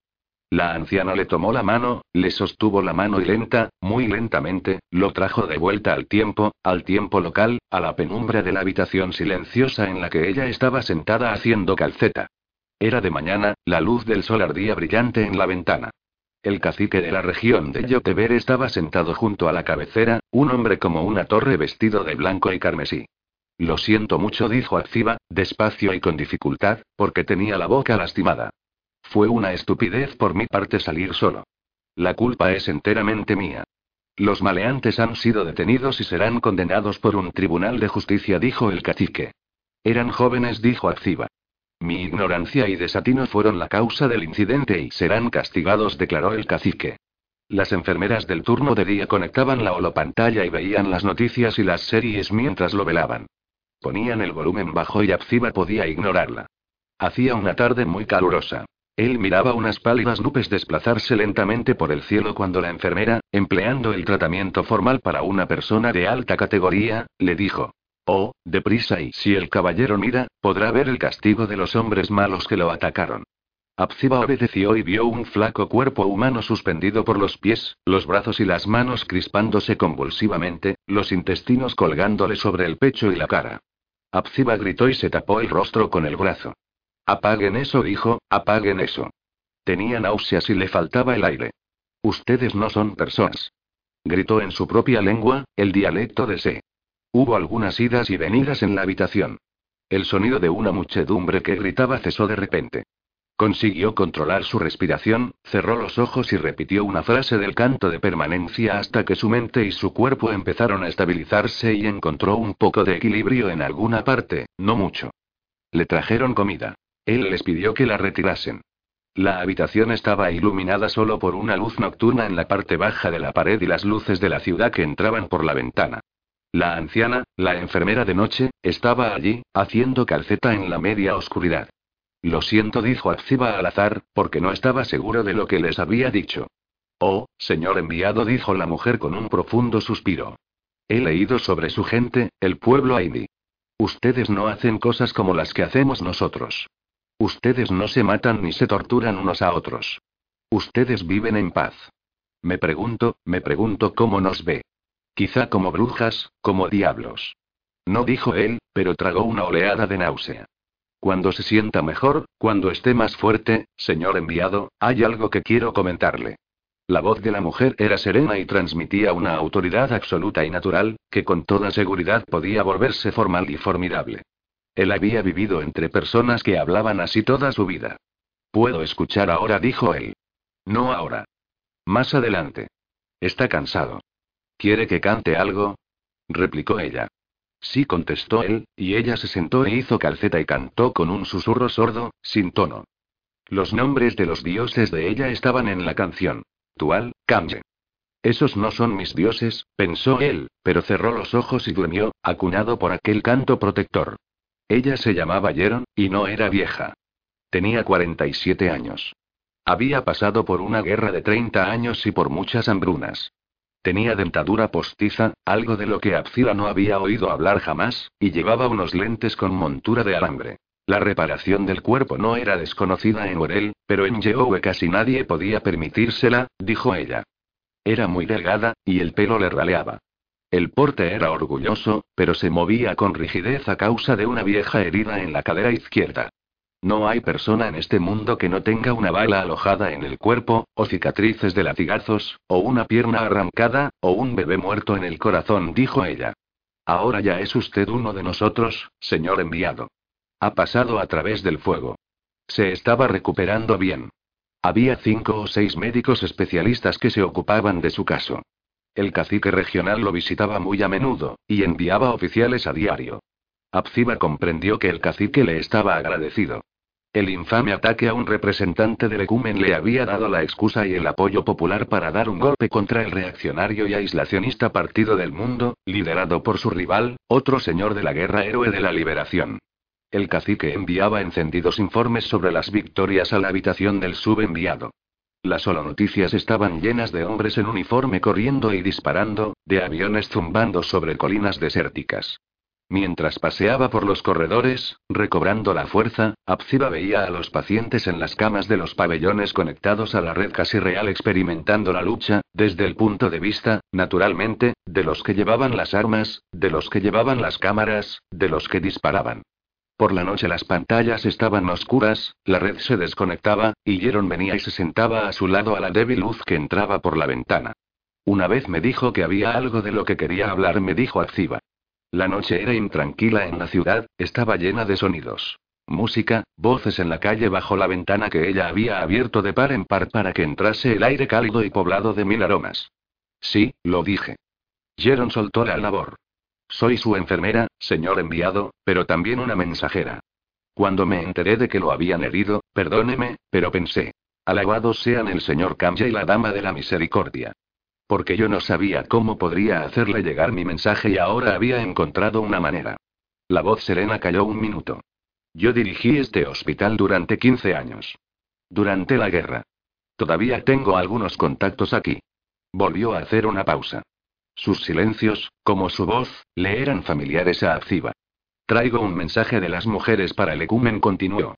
De las mujeres de aquí. De las mujeres de todo Yahweh. Queremos formar una alianza con ustedes y, ya sé, el gobierno ya lo ha hecho. Yahweh es un miembro del ecumen de los mundos. Lo sabemos. ¿Pero qué significa eso para nosotras? No significa nada. ¿Sabe usted lo que somos las mujeres aquí, en este mundo? No somos nada. No formamos parte del gobierno. Las mujeres hicieron la liberación. Trabajaron y murieron por ella igual que los hombres. Pero nunca fueron generales, no son caciques. No son nadie. En las aldeas son menos que nadie, son bestias de carga, ganado de cría. Aquí estamos un poco mejor. Pero eso no es bueno. Yo estudié medicina en la escuela médica de Beso. Soy médico, no enfermera. Cuando estaban los jefes, yo dirigía este hospital. Ahora lo dirige un hombre. Nuestros hombres son los propietarios ahora. Y nosotras somos lo que siempre hemos sido. Propiedad. Me parece que no luchamos en la gran guerra para esto. ¿Lo cree usted, señor enviado? Creo que nos queda otra liberación que conseguir. Tenemos que terminar el trabajo. Tras un largo silencio, Abziba preguntó en voz baja. ¿Están organizadas? Oh, sí. Oh, sí. Como en los viejos tiempos. Podemos organizarnos en la oscuridad. Rió un poco. Pero no creo que podamos conseguir la libertad sin ayuda. Tiene que haber un cambio. Los hombres creen que tienen que ser jefes. Tienen que dejar de pensar eso. Una cosa que he aprendido en la vida es que no se cambia la forma de pensar a golpe de pistola. Matas al jefe y te conviertes en el jefe. Tenemos que cambiar esa mentalidad. Es la mentalidad del esclavo, la mentalidad del jefe. Tenemos que cambiarla, señor enviado. Con la ayuda de usted. Con la ayuda del ecumen. Estoy aquí para servir de enlace entre el pueblo de usted y el ecumen. Pero necesitaré tiempo, dijo él. Necesito aprender. Todo el tiempo del mundo. Sabemos que no podemos cambiar la mentalidad de jefe en un día o en un año. Es una cuestión de educación. Pronunció la palabra como si fuese sagrada. Llevará mucho tiempo. Tómese su tiempo. Nos basta con saber que usted escuchará. Escucharé, dijo él. Ella respiró hondo y retomó su labor. Al rato dijo. No será fácil escucharnos. Abziba estaba cansado. La intensidad de las palabras de la mujer era mayor de la que podía manejar todavía. No comprendió lo que ella quería decir. Un silencio cortés es la forma adulta de dar a entender que uno no comprende. No dijo nada, pues. Ella lo miró. ¿Cómo llegaremos a usted? Verá, eso es un problema. Ya se lo he dicho, no somos nada. Solo podemos acercarnos a usted como su enfermera, su criada. La mujer que le lava la ropa. No nos mezclamos con los caciques, no estamos en los consejos. Servimos la mesa, pero no participamos del banquete. Dígame, y Abziba vaciló. Dígame cómo empezar. Pida verme si puede. Venga de la manera que sea, si es y si es seguro para usted. Él siempre aprendía las lecciones rápido. Yo escucharé. Haré lo que pueda. Aunque nunca aprendería a desconfiar. Jeron se inclinó sobre él y lo besó en la boca con ternura. Los labios de ella eran leves, secos, suaves. Ningún cacique le dará esto, dijo. Volvió a ocuparse con la labor. Abziba estaba medio dormido cuando ella preguntó. ¿Vive aún su madre, señor Abziba? Toda mi gente ha muerto. Ella emitió un leve sonido. Despojado dijo. ¿Tiene esposa? No. Nosotras seremos las madres, las hermanas, las hijas de usted. Seremos su pueblo. Le he besado por el amor que habrá entre nosotros, ya lo verá. La lista de las personas invitadas a la recepción, señor Yedaret, dijo Doranden, el enlace jefe, del cacique con el subenviado. Abziba repasó la lista en la pantalla de mano hasta el final, meticulosamente, y dijo: ¿Dónde está el resto? Perdone, señor enviado, ¿y hay omisiones? Esa es la lista completa. Pero todos son hombres. En el silencio infinitesimal que hubo antes de la respuesta de Doranden, Abziba sintió la balanza de su vida en equilibrio. ¿Desea que los invitados traigan a sus esposas? Por supuesto. Si es una costumbre ecuménica, estaremos encantados de invitar a las damas. Había algo de relamido en el modo con que los hombres yehuanos decían las damas, una palabra que Abziba creía que solo se aplicaba a las mujeres de la clase propietaria de Werel. La balanza se inclinó. ¿Qué damas? Preguntó, frunciendo el ceño. Estoy hablando de mujeres. ¿Es que no tienen parte en esta sociedad? Habló con nerviosismo, porque ahora conocía su propia ignorancia sobre lo que constituía un peligro allí. Si un paseo por una calle tranquila podía resultar casi fatal, poner en un aprieto al enlace del cacique podía serlo del todo. Doranden estaba evidentemente abochornado y apabullado. Abrió la boca y la cerró. Perdóneme, señor Doranden dijo Activa, perdone mis pobres intentos de ser gracioso. Naturalmente que sé que las mujeres ocupan toda clase de puestos de responsabilidad en la sociedad de ustedes. Lo que he querido decir, de una manera estúpida y poco afortunada, es que me alegraría que tales mujeres y sus maridos, además de las esposas de estos invitados, asistieran a la recepción. A no ser que sea una metedura de pata enorme de acuerdo con sus costumbres. Yo creía que ustedes no segregaban los sexos socialmente, como hacen en Werel. Por favor, si me equivoco, sea tan amable de excusar al ignorante extranjero una vez más. Abziba había decidido hacía tiempo que la locuacidad es la mitad de la diplomacia. La otra mitad es el silencio. Doranden utilizó esta última opción, y con algunas palabras tranquilizadoras se retiró. Abziba estuvo nervioso hasta la mañana siguiente, cuando Doranden reapareció con una lista revisada que contenía 11 nombres nuevos, todos mujeres. Había una directora de escuela y un par de profesoras. En el resto se indicaba retirada. Espléndido, espléndido. Dijo Activa. ¿Puedo añadir un nombre? Por supuesto, por supuesto, cualquiera que su excelencia desee.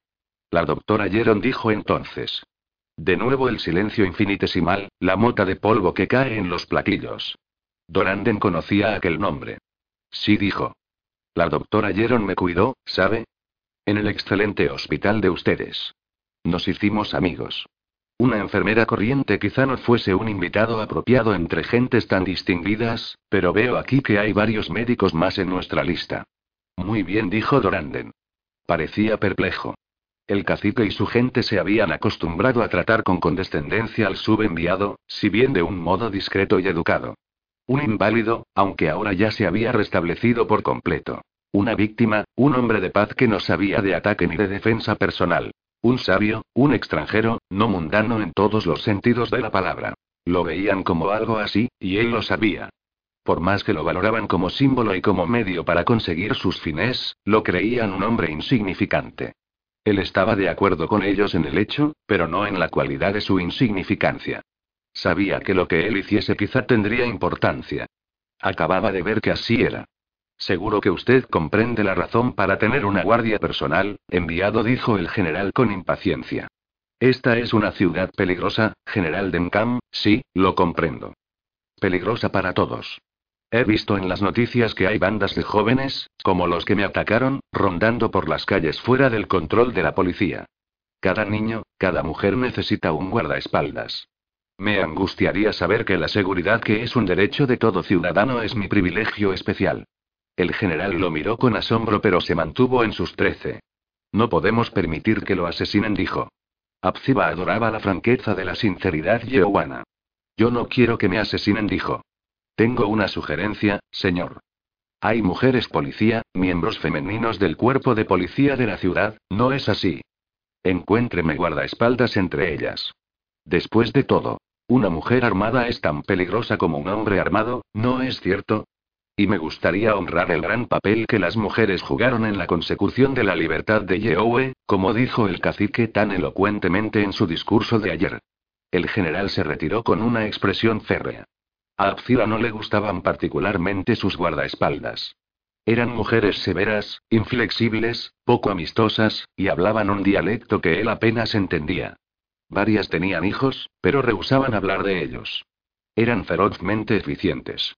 Estaba bien protegido, y advirtió que la gente empezaba a mirarlo de modo diferente cuando iba por la ciudad con esas escoltas de ojos fríos. Con aire divertido y una especie de simpatía. Cierta vez oyó a un viejo en un mercado decir, ese hombre tiene juicio. Todo el mundo llamaba al cacique cacique excepto en su presencia. Señor presidente, dijo Activa, no se trata de un principio ecuménico ni de una costumbre aini. Si se tratara de eso, no tendría ni debería tener el más mínimo peso, la más mínima importancia aquí en Yahweh. Este es el mundo de ustedes. El cacique asintió una vez, imponente. Al que añadió Abziba, a esas alturas con una locuacidad sin igual ya están empezando a llegar inmigrantes de Werel, y más, muchos más vendrán, ya que los dirigentes orelianos tratan de aliviar la presión revolucionaria permitiendo que un número creciente de miembros de la clase baja emigre. Usted, señor, conoce mucho mejor que yo las posibilidades y los problemas que esa gran afluencia de población planteará aquí en Yoteber.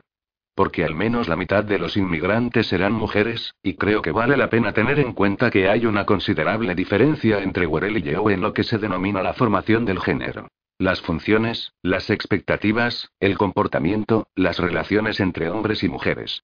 Entre los inmigrantes orelianos muchos de los que toman las decisiones, quienes ejercen la autoridad, serán mujeres. El 90% de los miembros del Consejo del AME son mujeres, creo. Sus portavoces y negociadores son en su mayoría mujeres. Esa gente va a entrar en una sociedad gobernada y representada exclusivamente por hombres. Creo muy posible que se produzcan malentendidos y conflictos, a menos que se estudie la situación con detenimiento de antemano.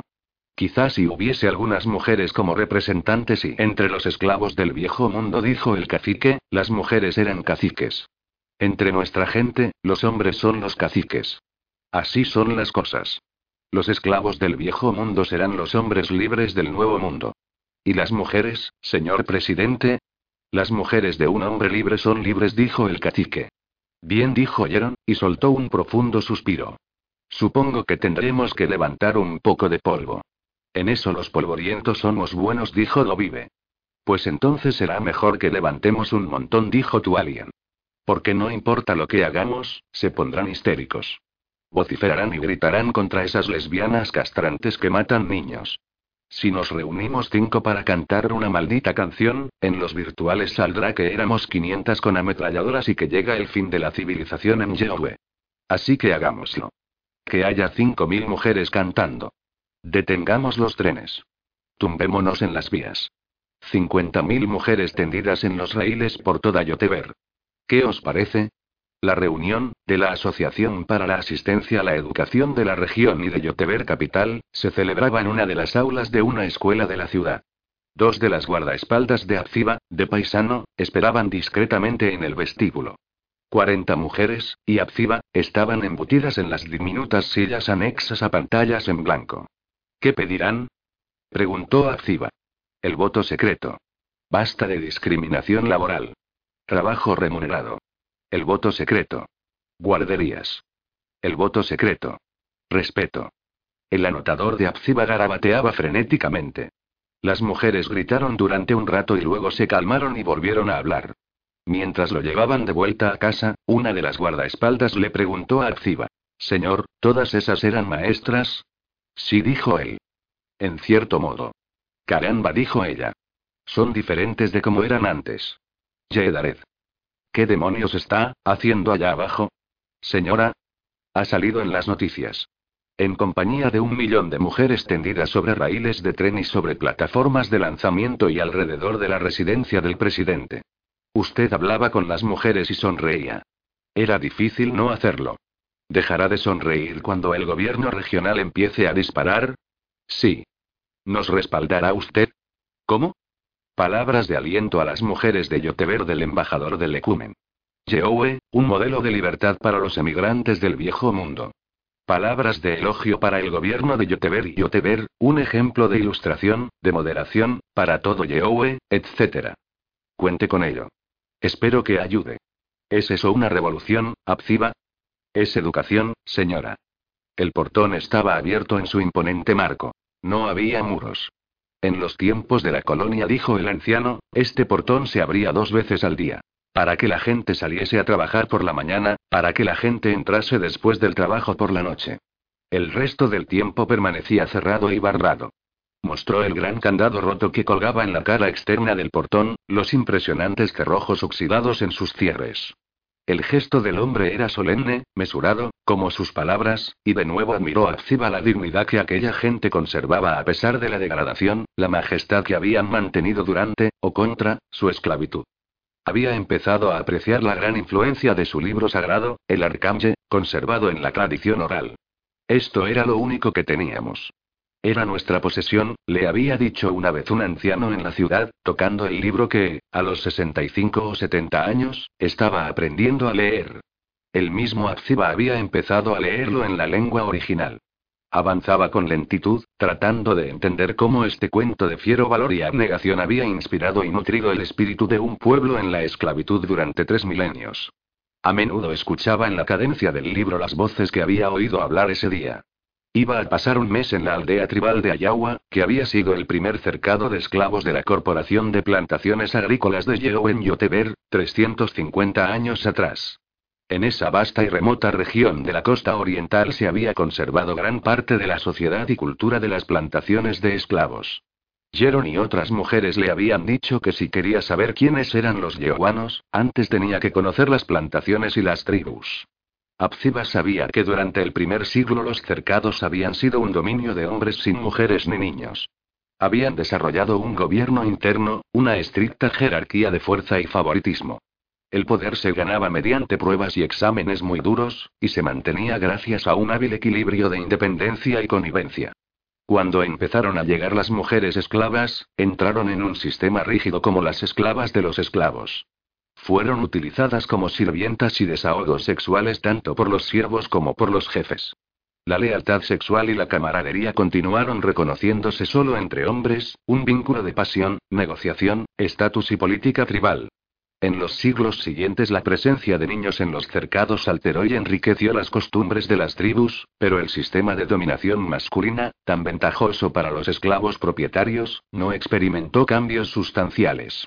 Esperamos contar con su presencia en la iniciación, mañana dijo el anciano con la gravedad que lo caracterizaba, y Abziba le aseguró que nada lo complacería o lo honraría más que asistir a una ceremonia tan importante. El anciano mantenía su aire formal, aunque estaba visiblemente satisfecho. Era un hombre de más de 50 años, lo que significaba que había nacido esclavo y que había vivido como niño y como hombre durante los años de la liberación. Abziba buscó cicatrices, recordando lo que Yero le había dicho una vez, y las encontró. El anciano era delgado, enclenque, cojo, y le faltaban los dientes superiores. Estaba marcado por el hambre y la guerra.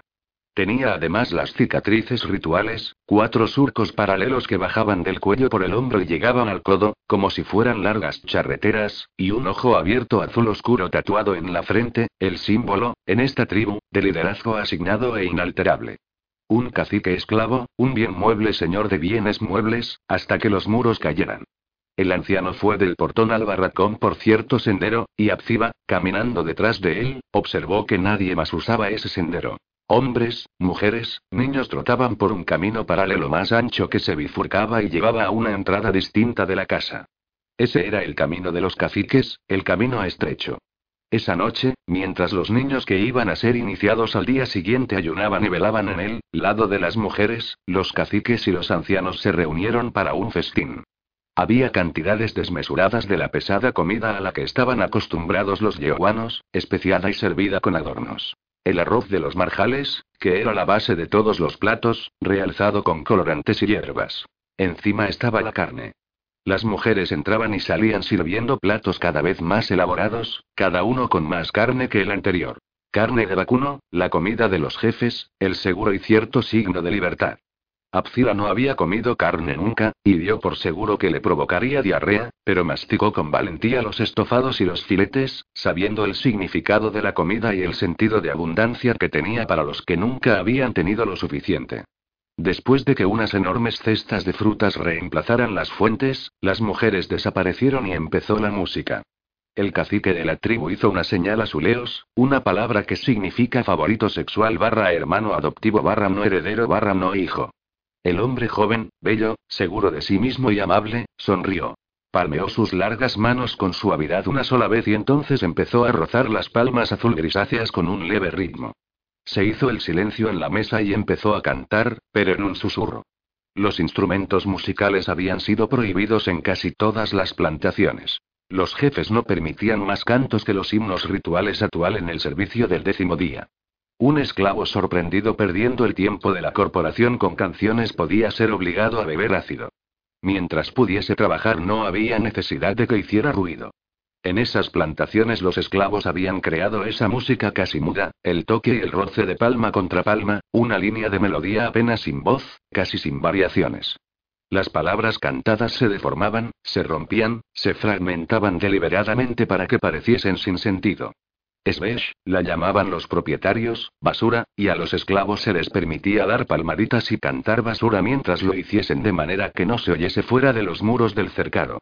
Después de haber cantado de esa forma durante 300 años, cantaron así ahora. Para Abziba fue turbador, casi aterrador, a medida que se añadía una voz tras otra, siempre en un susurro, incrementando la complejidad de los ritmos hasta que los compases contrarios, si bien no del todo, se unieron en una única textura sibilante y casi silenciosa, entretejida con la melodía de fondo de cuatro tonos en la que había sílabas que parecían siempre a punto de formar una palabra, aunque no lo hacían. Atrapado por la música, muy pronto casi perdido en ella, no dejaba de pensar. Ahora, ahora uno de ellos alzará la voz, ahora el Leos dará un grito, un grito de triunfo, liberará su voz. Pero no lo hizo. Nadie lo hizo. La música, semejante al agua que corre, suave, impetuosa, con su infinitamente delicado ritmo cambiante, siguió y siguió. Las botellas de vino de naranja yote circularon por la mesa. Bebieron. Bebieron, al menos, libremente. Se emborracharon. Las risas y los gritos empezaron a interrumpir la música. pero ni una sola vez subió el tono por encima de un susurro.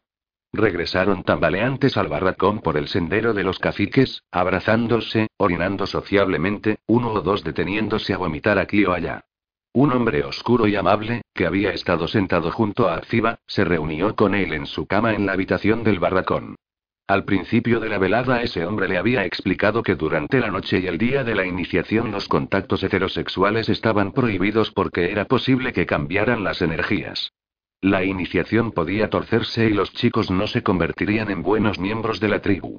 Solo una bruja, por supuesto, rompería deliberadamente el tabú, pero muchas mujeres eran brujas y trataban de seducir a un hombre por pura malicia.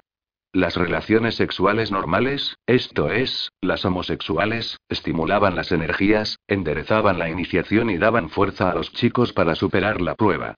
Por lo tanto, cada hombre que participaba en el banquete tenía que tener un compañero para la noche. Abziba se alegró de que le hubieran asignado a aquel hombre y no a uno de los caciques, que lo intimidaban y que quizá habrían esperado una demostración apropiadamente energética.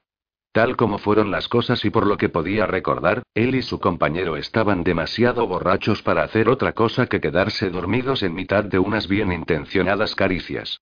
Demasiado vino de yo te dejaba un dolor de cabeza espantoso, eso ya lo sabía, y todo su cráneo le confirmó esa información cuando se despertó.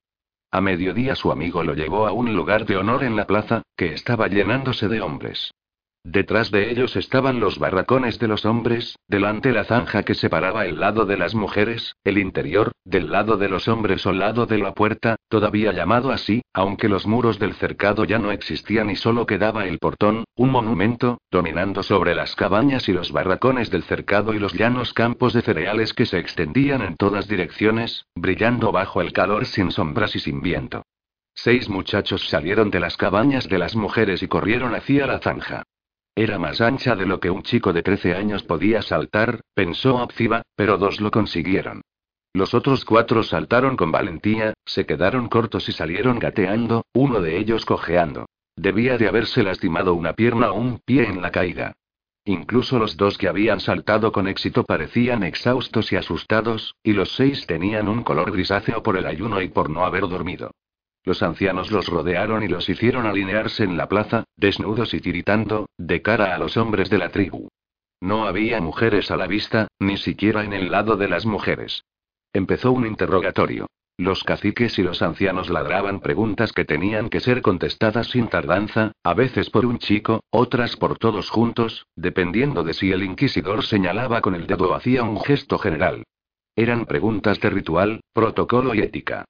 Los chicos estaban bien instruidos, soltaban las respuestas con prontos gritos. De repente el que se había lastimado en el salto vomitó y fuego se desmayó, cayó suavemente y formó un pequeño montón. Nadie hizo nada, e incluso le dirigieron algunas preguntas, a las que seguía un momentáneo y doloroso silencio. Después de un rato, el chico se movió, se sentó y tembló durante un rato, luego luchó para ponerse de pie y esperó junto a los otros. Sus labios azulados se movían en respuesta a las preguntas, aunque el público no oía la voz. Abziba parecía seguir con atención el ritual, aunque su mente había retrocedido a un tiempo y un lugar muy lejanos. Enseñamos lo que sabemos, pensó, y todo nuestro conocimiento es local. Después del interrogatorio vinieron las marcas. Una única incisión desde la base del cuello, por encima del hombro y por la cara externa del brazo hasta el codo, hecha con una estaca de madera dura y afilada que arrancaba la piel y la carne y dejaba, al curarse, la cicatriz arrugada que probaba la hombría. Seguramente a los esclavos se les prohibía tener herramientas de metal dentro del cercado, reflexionó Abziba, mirando fijamente, como correspondía a un visitante e invitado. Después de cada brazo y cada chico, los oficiantes volvían a afilar la estaca, frotándola contra una gran piedra acanalada en el suelo de la plaza. Los pálidos labios azulados de los muchachos se crispaban, dejando al descubierto los blancos dientes, se retorcían, medio desmayados, y uno gritó, y se silenció él mismo tapándose la boca con la mano libre. Otro se mordió el pulgar hasta que la sangre manó de él igual que de sus brazos lacerados. Cuando se terminaba de marcar a cada chico, el cacique de la tribu lavaba las heridas y las untaba con un ungüento. Mareados y vacilantes, los chicos volvieron a alinearse. Y ahora los viejos eran amables con ellos, les sonreían y les llamaban hombres de la tribu, héroes. Abziba suspiró con alivio. Sin embargo, en ese momento unas viejas traían a otros seis niños a la plaza a través del puente de la zanja. Eran niñas, sin otra ropa que unas tobilleras y unos brazaletes. Al verlas se elevó un clamor entre los hombres. Abziba estaba sorprendido. Iban a hacer a las mujeres miembros de la tribu también. Eso estará bien, pensó. Dos de las niñas eran apenas adolescentes, las otras eran más jóvenes, una con seguridad no tenía más de seis años. Estaban alineadas, de espaldas al público, de cara a los chicos. Detrás de cada una estaba la mujer cubierta con un velo que la había acompañado a través del puente. Detrás de cada chico estaba uno de los ancianos desnudos. Mientras Abzila miraba, incapaz de apartar los ojos solamente de lo que estaba viendo, las niñas se tendieron boca arriba en el suelo desnudo y gris de la plaza. Una de ellas, más lenta, fue tendida a la fuerza por la mujer detrás de ella. Los ancianos pasaron junto a los muchachos, y cada uno se tendió sobre una de las niñas, a lo que los espectadores respondieron con un gran alboroto, abucheos, risotadas y una especie de salmodía. Ja, ja. Las mujeres con los velos se agacharon detrás de las cabezas de las niñas. Una de ellas sujetó un brazo delgado que se alzó en un gesto desesperado. Los traseros desnudos de los ancianos subieron y bajaron, Abzila no pudo distinguir si en un coito real o en una imitación. Así se hace, mirad, mirad. Gritaba el público a los chicos entre chistes, comentarios y carcajadas. Los ancianos se levantaron uno a uno, y todos se taparon el pene con un curioso pudor. Cuando el último se levantó, los chicos se adelantaron. Cada uno se tendió sobre una de las niñas y subieron y bajaron el trasero, aunque ninguno de ellos, observó a Ziba, tenía una erección. Los hombres que lo rodeaban se agarraban el pene y gritaban de, prueba el mío. Y rieron y cantaron hasta que el último chico se levantó. Las niñas se quedaron tendidas, con las piernas separadas, como pequeñas lagartijas muertas. La multitud de hombres se movió amenazadoramente hacia ellas, pero las viejas levantaron a las niñas a tirones, y las arrastraron deprisa a través del puente, seguidas por una oleada de aullidos y abucheos de los hombres. Están drogadas, dijo el hombre amable y oscuro que había compartido la cama de Acciba, mirándolo a la cara. Las niñas. ¿No les duele? Sí, comprendo, dijo Acciba, sin moverse de su lugar de honor.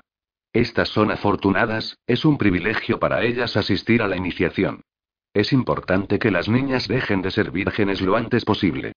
Tiene que poseerlas más de un hombre. Para que no puedan venir con reclamaciones, ya sabe, este es su hijo, este es el hijo del cacique. Todo eso es brujería. Un hijo se elige.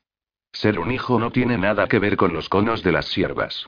Hay que enseñarles eso a las siervas muy pronto. Pero ahora les dan drogas a las niñas. Ya no es como en los viejos tiempos, bajo la corporación. Comprendo, dijo Acciba. Miró a su amigo, pensando que su piel oscura significaba que decía tener una buena proporción de sangre de propietario, quizá incluso era hijo de un propietario o un jefe. El hijo de nadie, engendrado en una esclava. Un hijo se escoge. Todo saber es local, todo saber es parcial. En ese, en las escuelas del ecumen, en los cercados de Yehue. Todavía las llamas hierbas añadió. Su tacto, todos sus sentimientos estaban helados, y habló por una estúpida curiosidad intelectual. No dijo el hombre oscuro, no, discúlpeme, es la manera de hablar que aprendí de niño, le pido disculpas y no a mí. De nuevo había expresado Abziba con frialdad lo que pensaba. El hombre hizo una mueca, inclinó la cabeza y calló. Por favor, amigo mío, lléveme a mi habitación ahora, dijo Abziba, y el hombre oscuro lo obedeció de buen grado. En la oscuridad, habló en voz baja para su anotador en ID. Uno no puede cambiar nada desde el exterior. Manteniéndose aparte, viéndolo desde arriba, con una visión panorámica, uno ve el dibujo. Lo que está mal, lo que falta. Para arreglarlo no se pueden utilizar remiendos. Hay que meterse dentro, hay que tejerlo. Uno tiene que formar parte de la trama. Esta última frase la dijo en el dialecto de Se.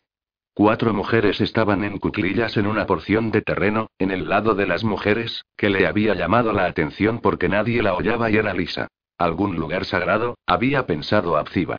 Caminó hacia ellas. Se acuclillaban sin gracia, encorvadas entre las rodillas, indiferentes a su apariencia, ajenas a los ojos de los hombres, comportamiento que había advertido con anterioridad en el lado de las mujeres. Llevaban las cabezas afeitadas, la piel era blanquecina y pálida. Polvorientas era el viejo adjetivo, pero para Abziba el color de ellas era más como de arcilla o cenizas. El matiz azul de las palmas y las plantas de los pies y de cualquier lugar donde la piel era fina estaba casi oculto bajo la tierra que estaban manipulando. Hablaban en voz baja y rápida, pero callaron cuando él se acercó. Dos eran viejas, marchitas, y tenían rodillas y pies arrugados y nudosos. Dos eran jóvenes. Todas miraban de reojo de vez en cuando mientras seguían acuclilladas en el borde de la porción lisa de tierra. Sobre esa porción, advirtió Abziba, habían esparcido polvo, tierra coloreada, y habían hecho un dibujo o pintura. Siguiendo los límites entre los colores distinguió una larga figura pálida, como una mano o una rama, y una curva pronunciada de rojo terroso. Después de saludarlas, Abzila no dijo nada y se acuclilló. Al cabo de un rato ellas continuaron con lo que estaban haciendo, hablando de vez en cuando en susurros. Cuando terminaron el trabajo, él preguntó, ¿Es sagrado? Las mujeres mayores lo miraron, fruncieron el ceño, y no dijeron nada. No puede verlo, dijo la mujer joven más oscura con una súbita sonrisa burlona que tomó a Abziba por sorpresa. ¿Quiere decir que yo no debería estar aquí? No. Usted puede estar aquí. Pero no puede verlo. Él se levantó y miró la pintura de tierra que ellas habían hecho con polvo gris, tostado, rojo y ámbar. Las líneas y las formas guardaban una relación determinada, rítmica aunque enigmática. No está completo, observó. Esta es solo una parte pequeña, muy pequeña de él, dijo la mujer burlona, la mofa brillándole en los ojos oscuros en la cara oscura. Nunca lo hacen completo de una vez, no contestó ella, y las otras dijeron no, e incluso las mujeres mayores sonrieron. ¿Puede decirme qué representa la pintura? Ella no conocía la palabra pintura y miró a las otras mujeres. Reflexionó y lo miró con perspicacia. Hacemos lo que sabemos hacer, aquí dijo, indicando con un gesto suave el dibujo de colores delicados. Una cálida brisa vespertina estaba desdibujando ya los límites entre los colores. Ellos no lo saben, dijo la otra mujer joven, de color ceniciento, en un susurro. ¿Los hombres? Ellos no lo han visto nunca completo. Nadie lo ha visto. Solo nosotras. Lo tenemos aquí. La mujer oscura no se tocó la cabeza, sino el corazón, cubriéndose los pechos con las largas manos curtidas por el trabajo. Volvió a sonreír. Las ancianas se levantaron. Murmuraron entre sí, y una dijo algo brusco a las mujeres jóvenes, una frase que Abzila no entendió, y salieron de mala gana. Ellas no aprueban que ustedes hablen de este trabajo con un hombre, dijo. Con un hombre de la ciudad, dijo la mujer oscura, y rió. Creen que nos escaparemos. ¿Quieren escapar? Ella se encogió de hombros. ¿A dónde iríamos? Se levantó con un movimiento airoso y miró la pintura de tierra, un dibujo abstracto de líneas y colores, curvas y áreas que parecía hecho al azar. ¿Puede verlo? Le preguntó a con el mismo destello líquido de Mirla. Tal vez algún día aprenderé a verlo, contestó él, manteniéndole la mirada. Tendrá que encontrar a una mujer que le enseñe, dijo la mujer del color de la ceniza. Somos un pueblo libre ahora, dijo el joven cacique, el hijo y heredero, el elegido. Yo todavía no he conocido a una persona libre, dijo Activa, educado, ambiguo. Nosotros ganamos nuestra libertad. Nosotros nos hicimos libres. Mediante el valor, el sacrificio, aferrándonos a lo que es noble. Somos un pueblo libre. El elegido era un hombre de 40 años, hermoso, inteligente y de expresión severa. Seis líneas arrugadas de cicatrices le recorrían la parte superior de los brazos como un manto burdo, y un ojo azul abierto miraba entre sus ojos, sin parpadear. Son hombres libres, dijo Activa. Hubo un silencio. Los hombres de la ciudad no entienden a nuestras mujeres, dijo el elegido. Nuestras mujeres no quieren la libertad del hombre. Una mujer se aferra a su bebé. Eso es lo noble para ella. Así es como el señor Kamje hizo a la mujer, y la misericordiosa actual es el ejemplo para ellas. En otros lugares tal vez sea distinto. Puede haber otra clase de mujeres que no se cuidan de sus hijos. Eso puede ser. Aquí las cosas son como he dicho. Abziba asintió con la inclinación profunda que había aprendido de los yehuanos, casi una reverencia. Así es, dijo. El elegido pareció satisfecho. He visto la pintura, continuó Abziba. El elegido se mantuvo impasible. Quizá conocía la palabra o quizá no. Las líneas y colores hechos con tierra sobre tierra encierran cierto conocimiento. Todo conocimiento es local, toda verdad es parcial, dijo Acciba con una dignidad afable y coloquial que imitaba la de su madre, la heredera del sol, hablando con mercaderes extranjeros. Ninguna verdad puede convertir en falsa otra verdad. Todo saber es parte del saber completo. Una línea verdadera, un color verdadero. Una vez que se ha visto el dibujo completo, no se puede seguir viendo la parte como el todo. El elegido parecía una piedra gris. Después de un tiempo, dijo. Si empezamos a vivir como viven en las ciudades, todo lo que sabemos se perderá. Bajo el tono dogmático había miedo y angustia. Elegido dijo Activa, usted habla la verdad. Mucho se perderá, lo sé. Pero hay que perder el conocimiento menor para ganar el mayor. Y no solo una vez. Los hombres de esta tribu no negarán nuestra verdad, dijo el elegido. El ojo central ciego y fijo estaba clavado en el sol suspendido en una calina amarilla sobre los campos infinitos, aunque sus propios ojos oscuros miraban abajo, hacia la tierra. Su invitado desvió la mirada de esa cara alienígena hacia el pequeño y feroz sol blanco que brillaba abajo sobre la tierra alienígena. Estoy seguro, dijo.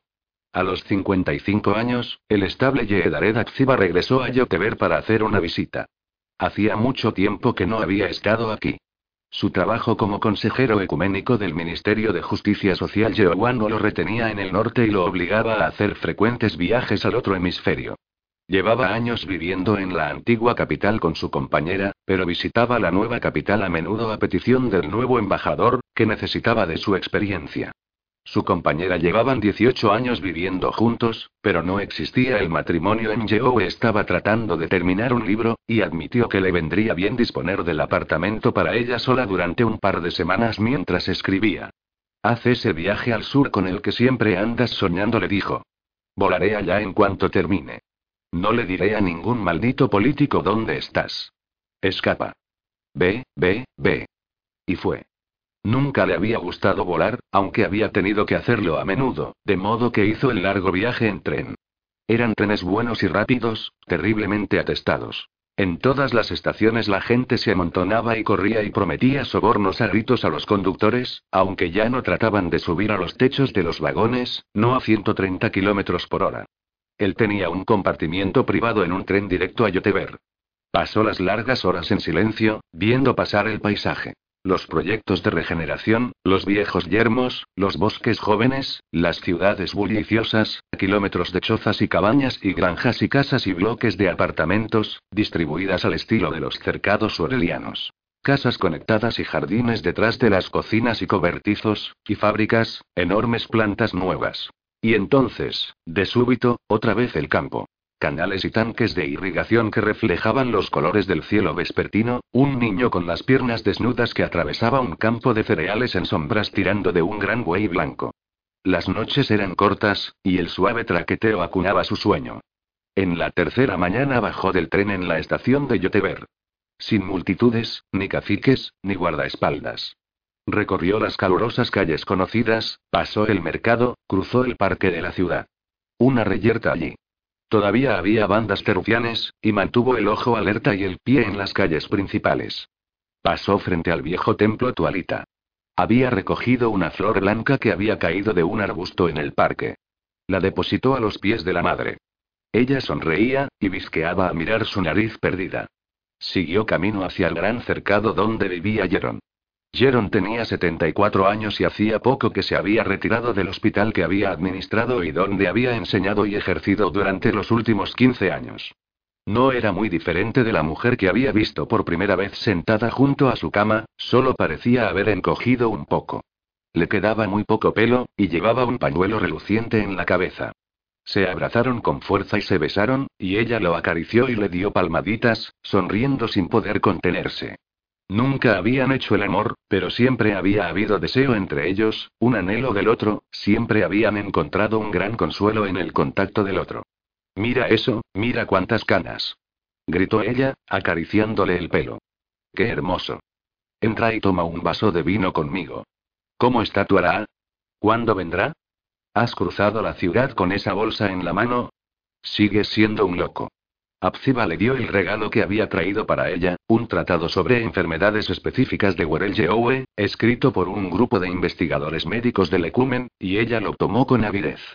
Durante algún tiempo conversó a saltos mientras hojeaba el índice temático y el capítulo sobre el Belot. Sirvió el pálido vino de naranja. Bebieron un segundo vaso. Tienes buen aspecto, Apsiba dijo ella, dejando el libro y mirándolo con atención. Los ojos se le habían enturbiado y tenían una opacidad oscura y azulada. Ser un santo te sienta bien. No es tan grave, Jeron. Un héroe, entonces. No puedes negar que eres un héroe. No dijo él con una risa. Sabiendo lo que es un héroe, no lo negaré. ¿Dónde estaríamos sin ti? Justamente donde estamos ahora, y Abziba suspiró. A veces pienso que estamos perdiendo lo poco que hemos ganado. Ese tu albeda, en la provincia de Detaque, no lo subestimes, Jeron. Sus discursos son pura misoginia y están llenos de prejuicios contra los inmigrantes, y la gente los devora y ella hizo un gesto que descartaba completamente al demagogo. Esas cosas no desaparecen nunca, dijo. Pero yo sabía lo que tú ibas a representar para nosotros. Desde el primer momento. Lo supe en cuanto oí tu nombre.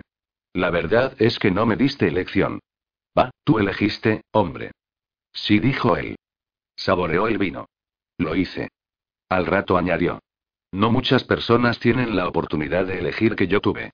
¿Cómo vivir? ¿Con quién vivir? ¿Qué trabajo hacer? A veces pienso que pude elegir porque crecí en un lugar donde todo estaba ya decidido para mí. Y tú te rebelaste y encontraste tu propio camino, dijo ella asintiendo. Él sonrió. No soy un rebelde. Ya. exclamó ella otra vez. ¿No eres un rebelde? Tú, siempre en el meollo, siempre en el corazón de nuestro movimiento. Oh, eso sí, dijo él. Pero no con un espíritu rebelde. Ese tenía que ser vuestro espíritu. Mi trabajo era aceptar, mantener un espíritu abierto. Eso es lo que aprendí en la infancia. Aceptar. No cambiar el mundo, sino el alma, para que pueda existir en el mundo. Para que pueda existir correctamente en el mundo. Ella escuchó, pero no parecía muy convencida. Suena a la manera de ser femenina, dijo. Los hombres generalmente quieren cambiar las cosas a su conveniencia. No los hombres de mi pueblo, dijo él. Jeron sirvió un tercer vaso de vino. Háblame de tu gente. Siempre tuve miedo de preguntar. Los Aini son tan viejos, tan sabios. Saben tanta historia, saben de tantos mundos. Nosotros aquí con nuestros 300 años de miseria, asesinato e ignorancia y no sabes lo insignificantes que nos hacéis sentir. Creo que sí lo sé, dijo Acciba. Luego añadió. Yo nací en un pueblo llamado Ese. Entonces le habló del pueblo, de la gente del otro cielo, de su padre que era su tío, de su madre, la heredera del sol, de los ritos, las festividades, los dioses de cada día, los dioses inusuales. Le habló del cambio de ser, de la visita de la historiadora, y de cómo él había cambiado de ser de nuevo al ir a Katad. Tantas reglas. Dijo Jeron. Tan complicadas e innecesarias. Como nuestras tribus. No me extraña que escaparas. Lo único que hice fue ir a aprender a Katad lo que podía haber aprendido en ese, dijo él, sonriendo. Lo que son las reglas. Las distintas formas en que unos necesitamos de los otros. Ecología humana. Lo que hemos estado haciendo aquí todos estos años, tratando de encontrar un buen cuerpo de reglas y un dibujo que tenga sentido. Se levantó, distendió los hombros y dijo, Estoy borracho. Vayamos a dar un paseo. Salieron a los jardines soleados del cercado y pasearon lentamente por los senderos entre los cuadros de verduras y los macizos de flores. Jeron saludaba a los que estaban escardando y cavando, que levantaban la cabeza y la llamaban por el nombre. Agarraba el brazo de Abziba con fuerza, con orgullo. Él acompasó su paso al de ella. Cuando tienes que quedarte sentado y quieto, tienes ganas de volar, dijo él mirando la delicada mano pálida y nudosa de ella apoyada en su brazo. Si tienes que volar, querrías quedarte sentado. Aprendí a estar sentado en casa. Con los historiadores aprendí a volar. Pero seguía sin poder mantener el equilibrio. Entonces viniste aquí, dijo Jeron. Entonces vine aquí. ¿Y aprendiste? Aprendí a caminar, dijo él. Aprendí a caminar con mi pueblo.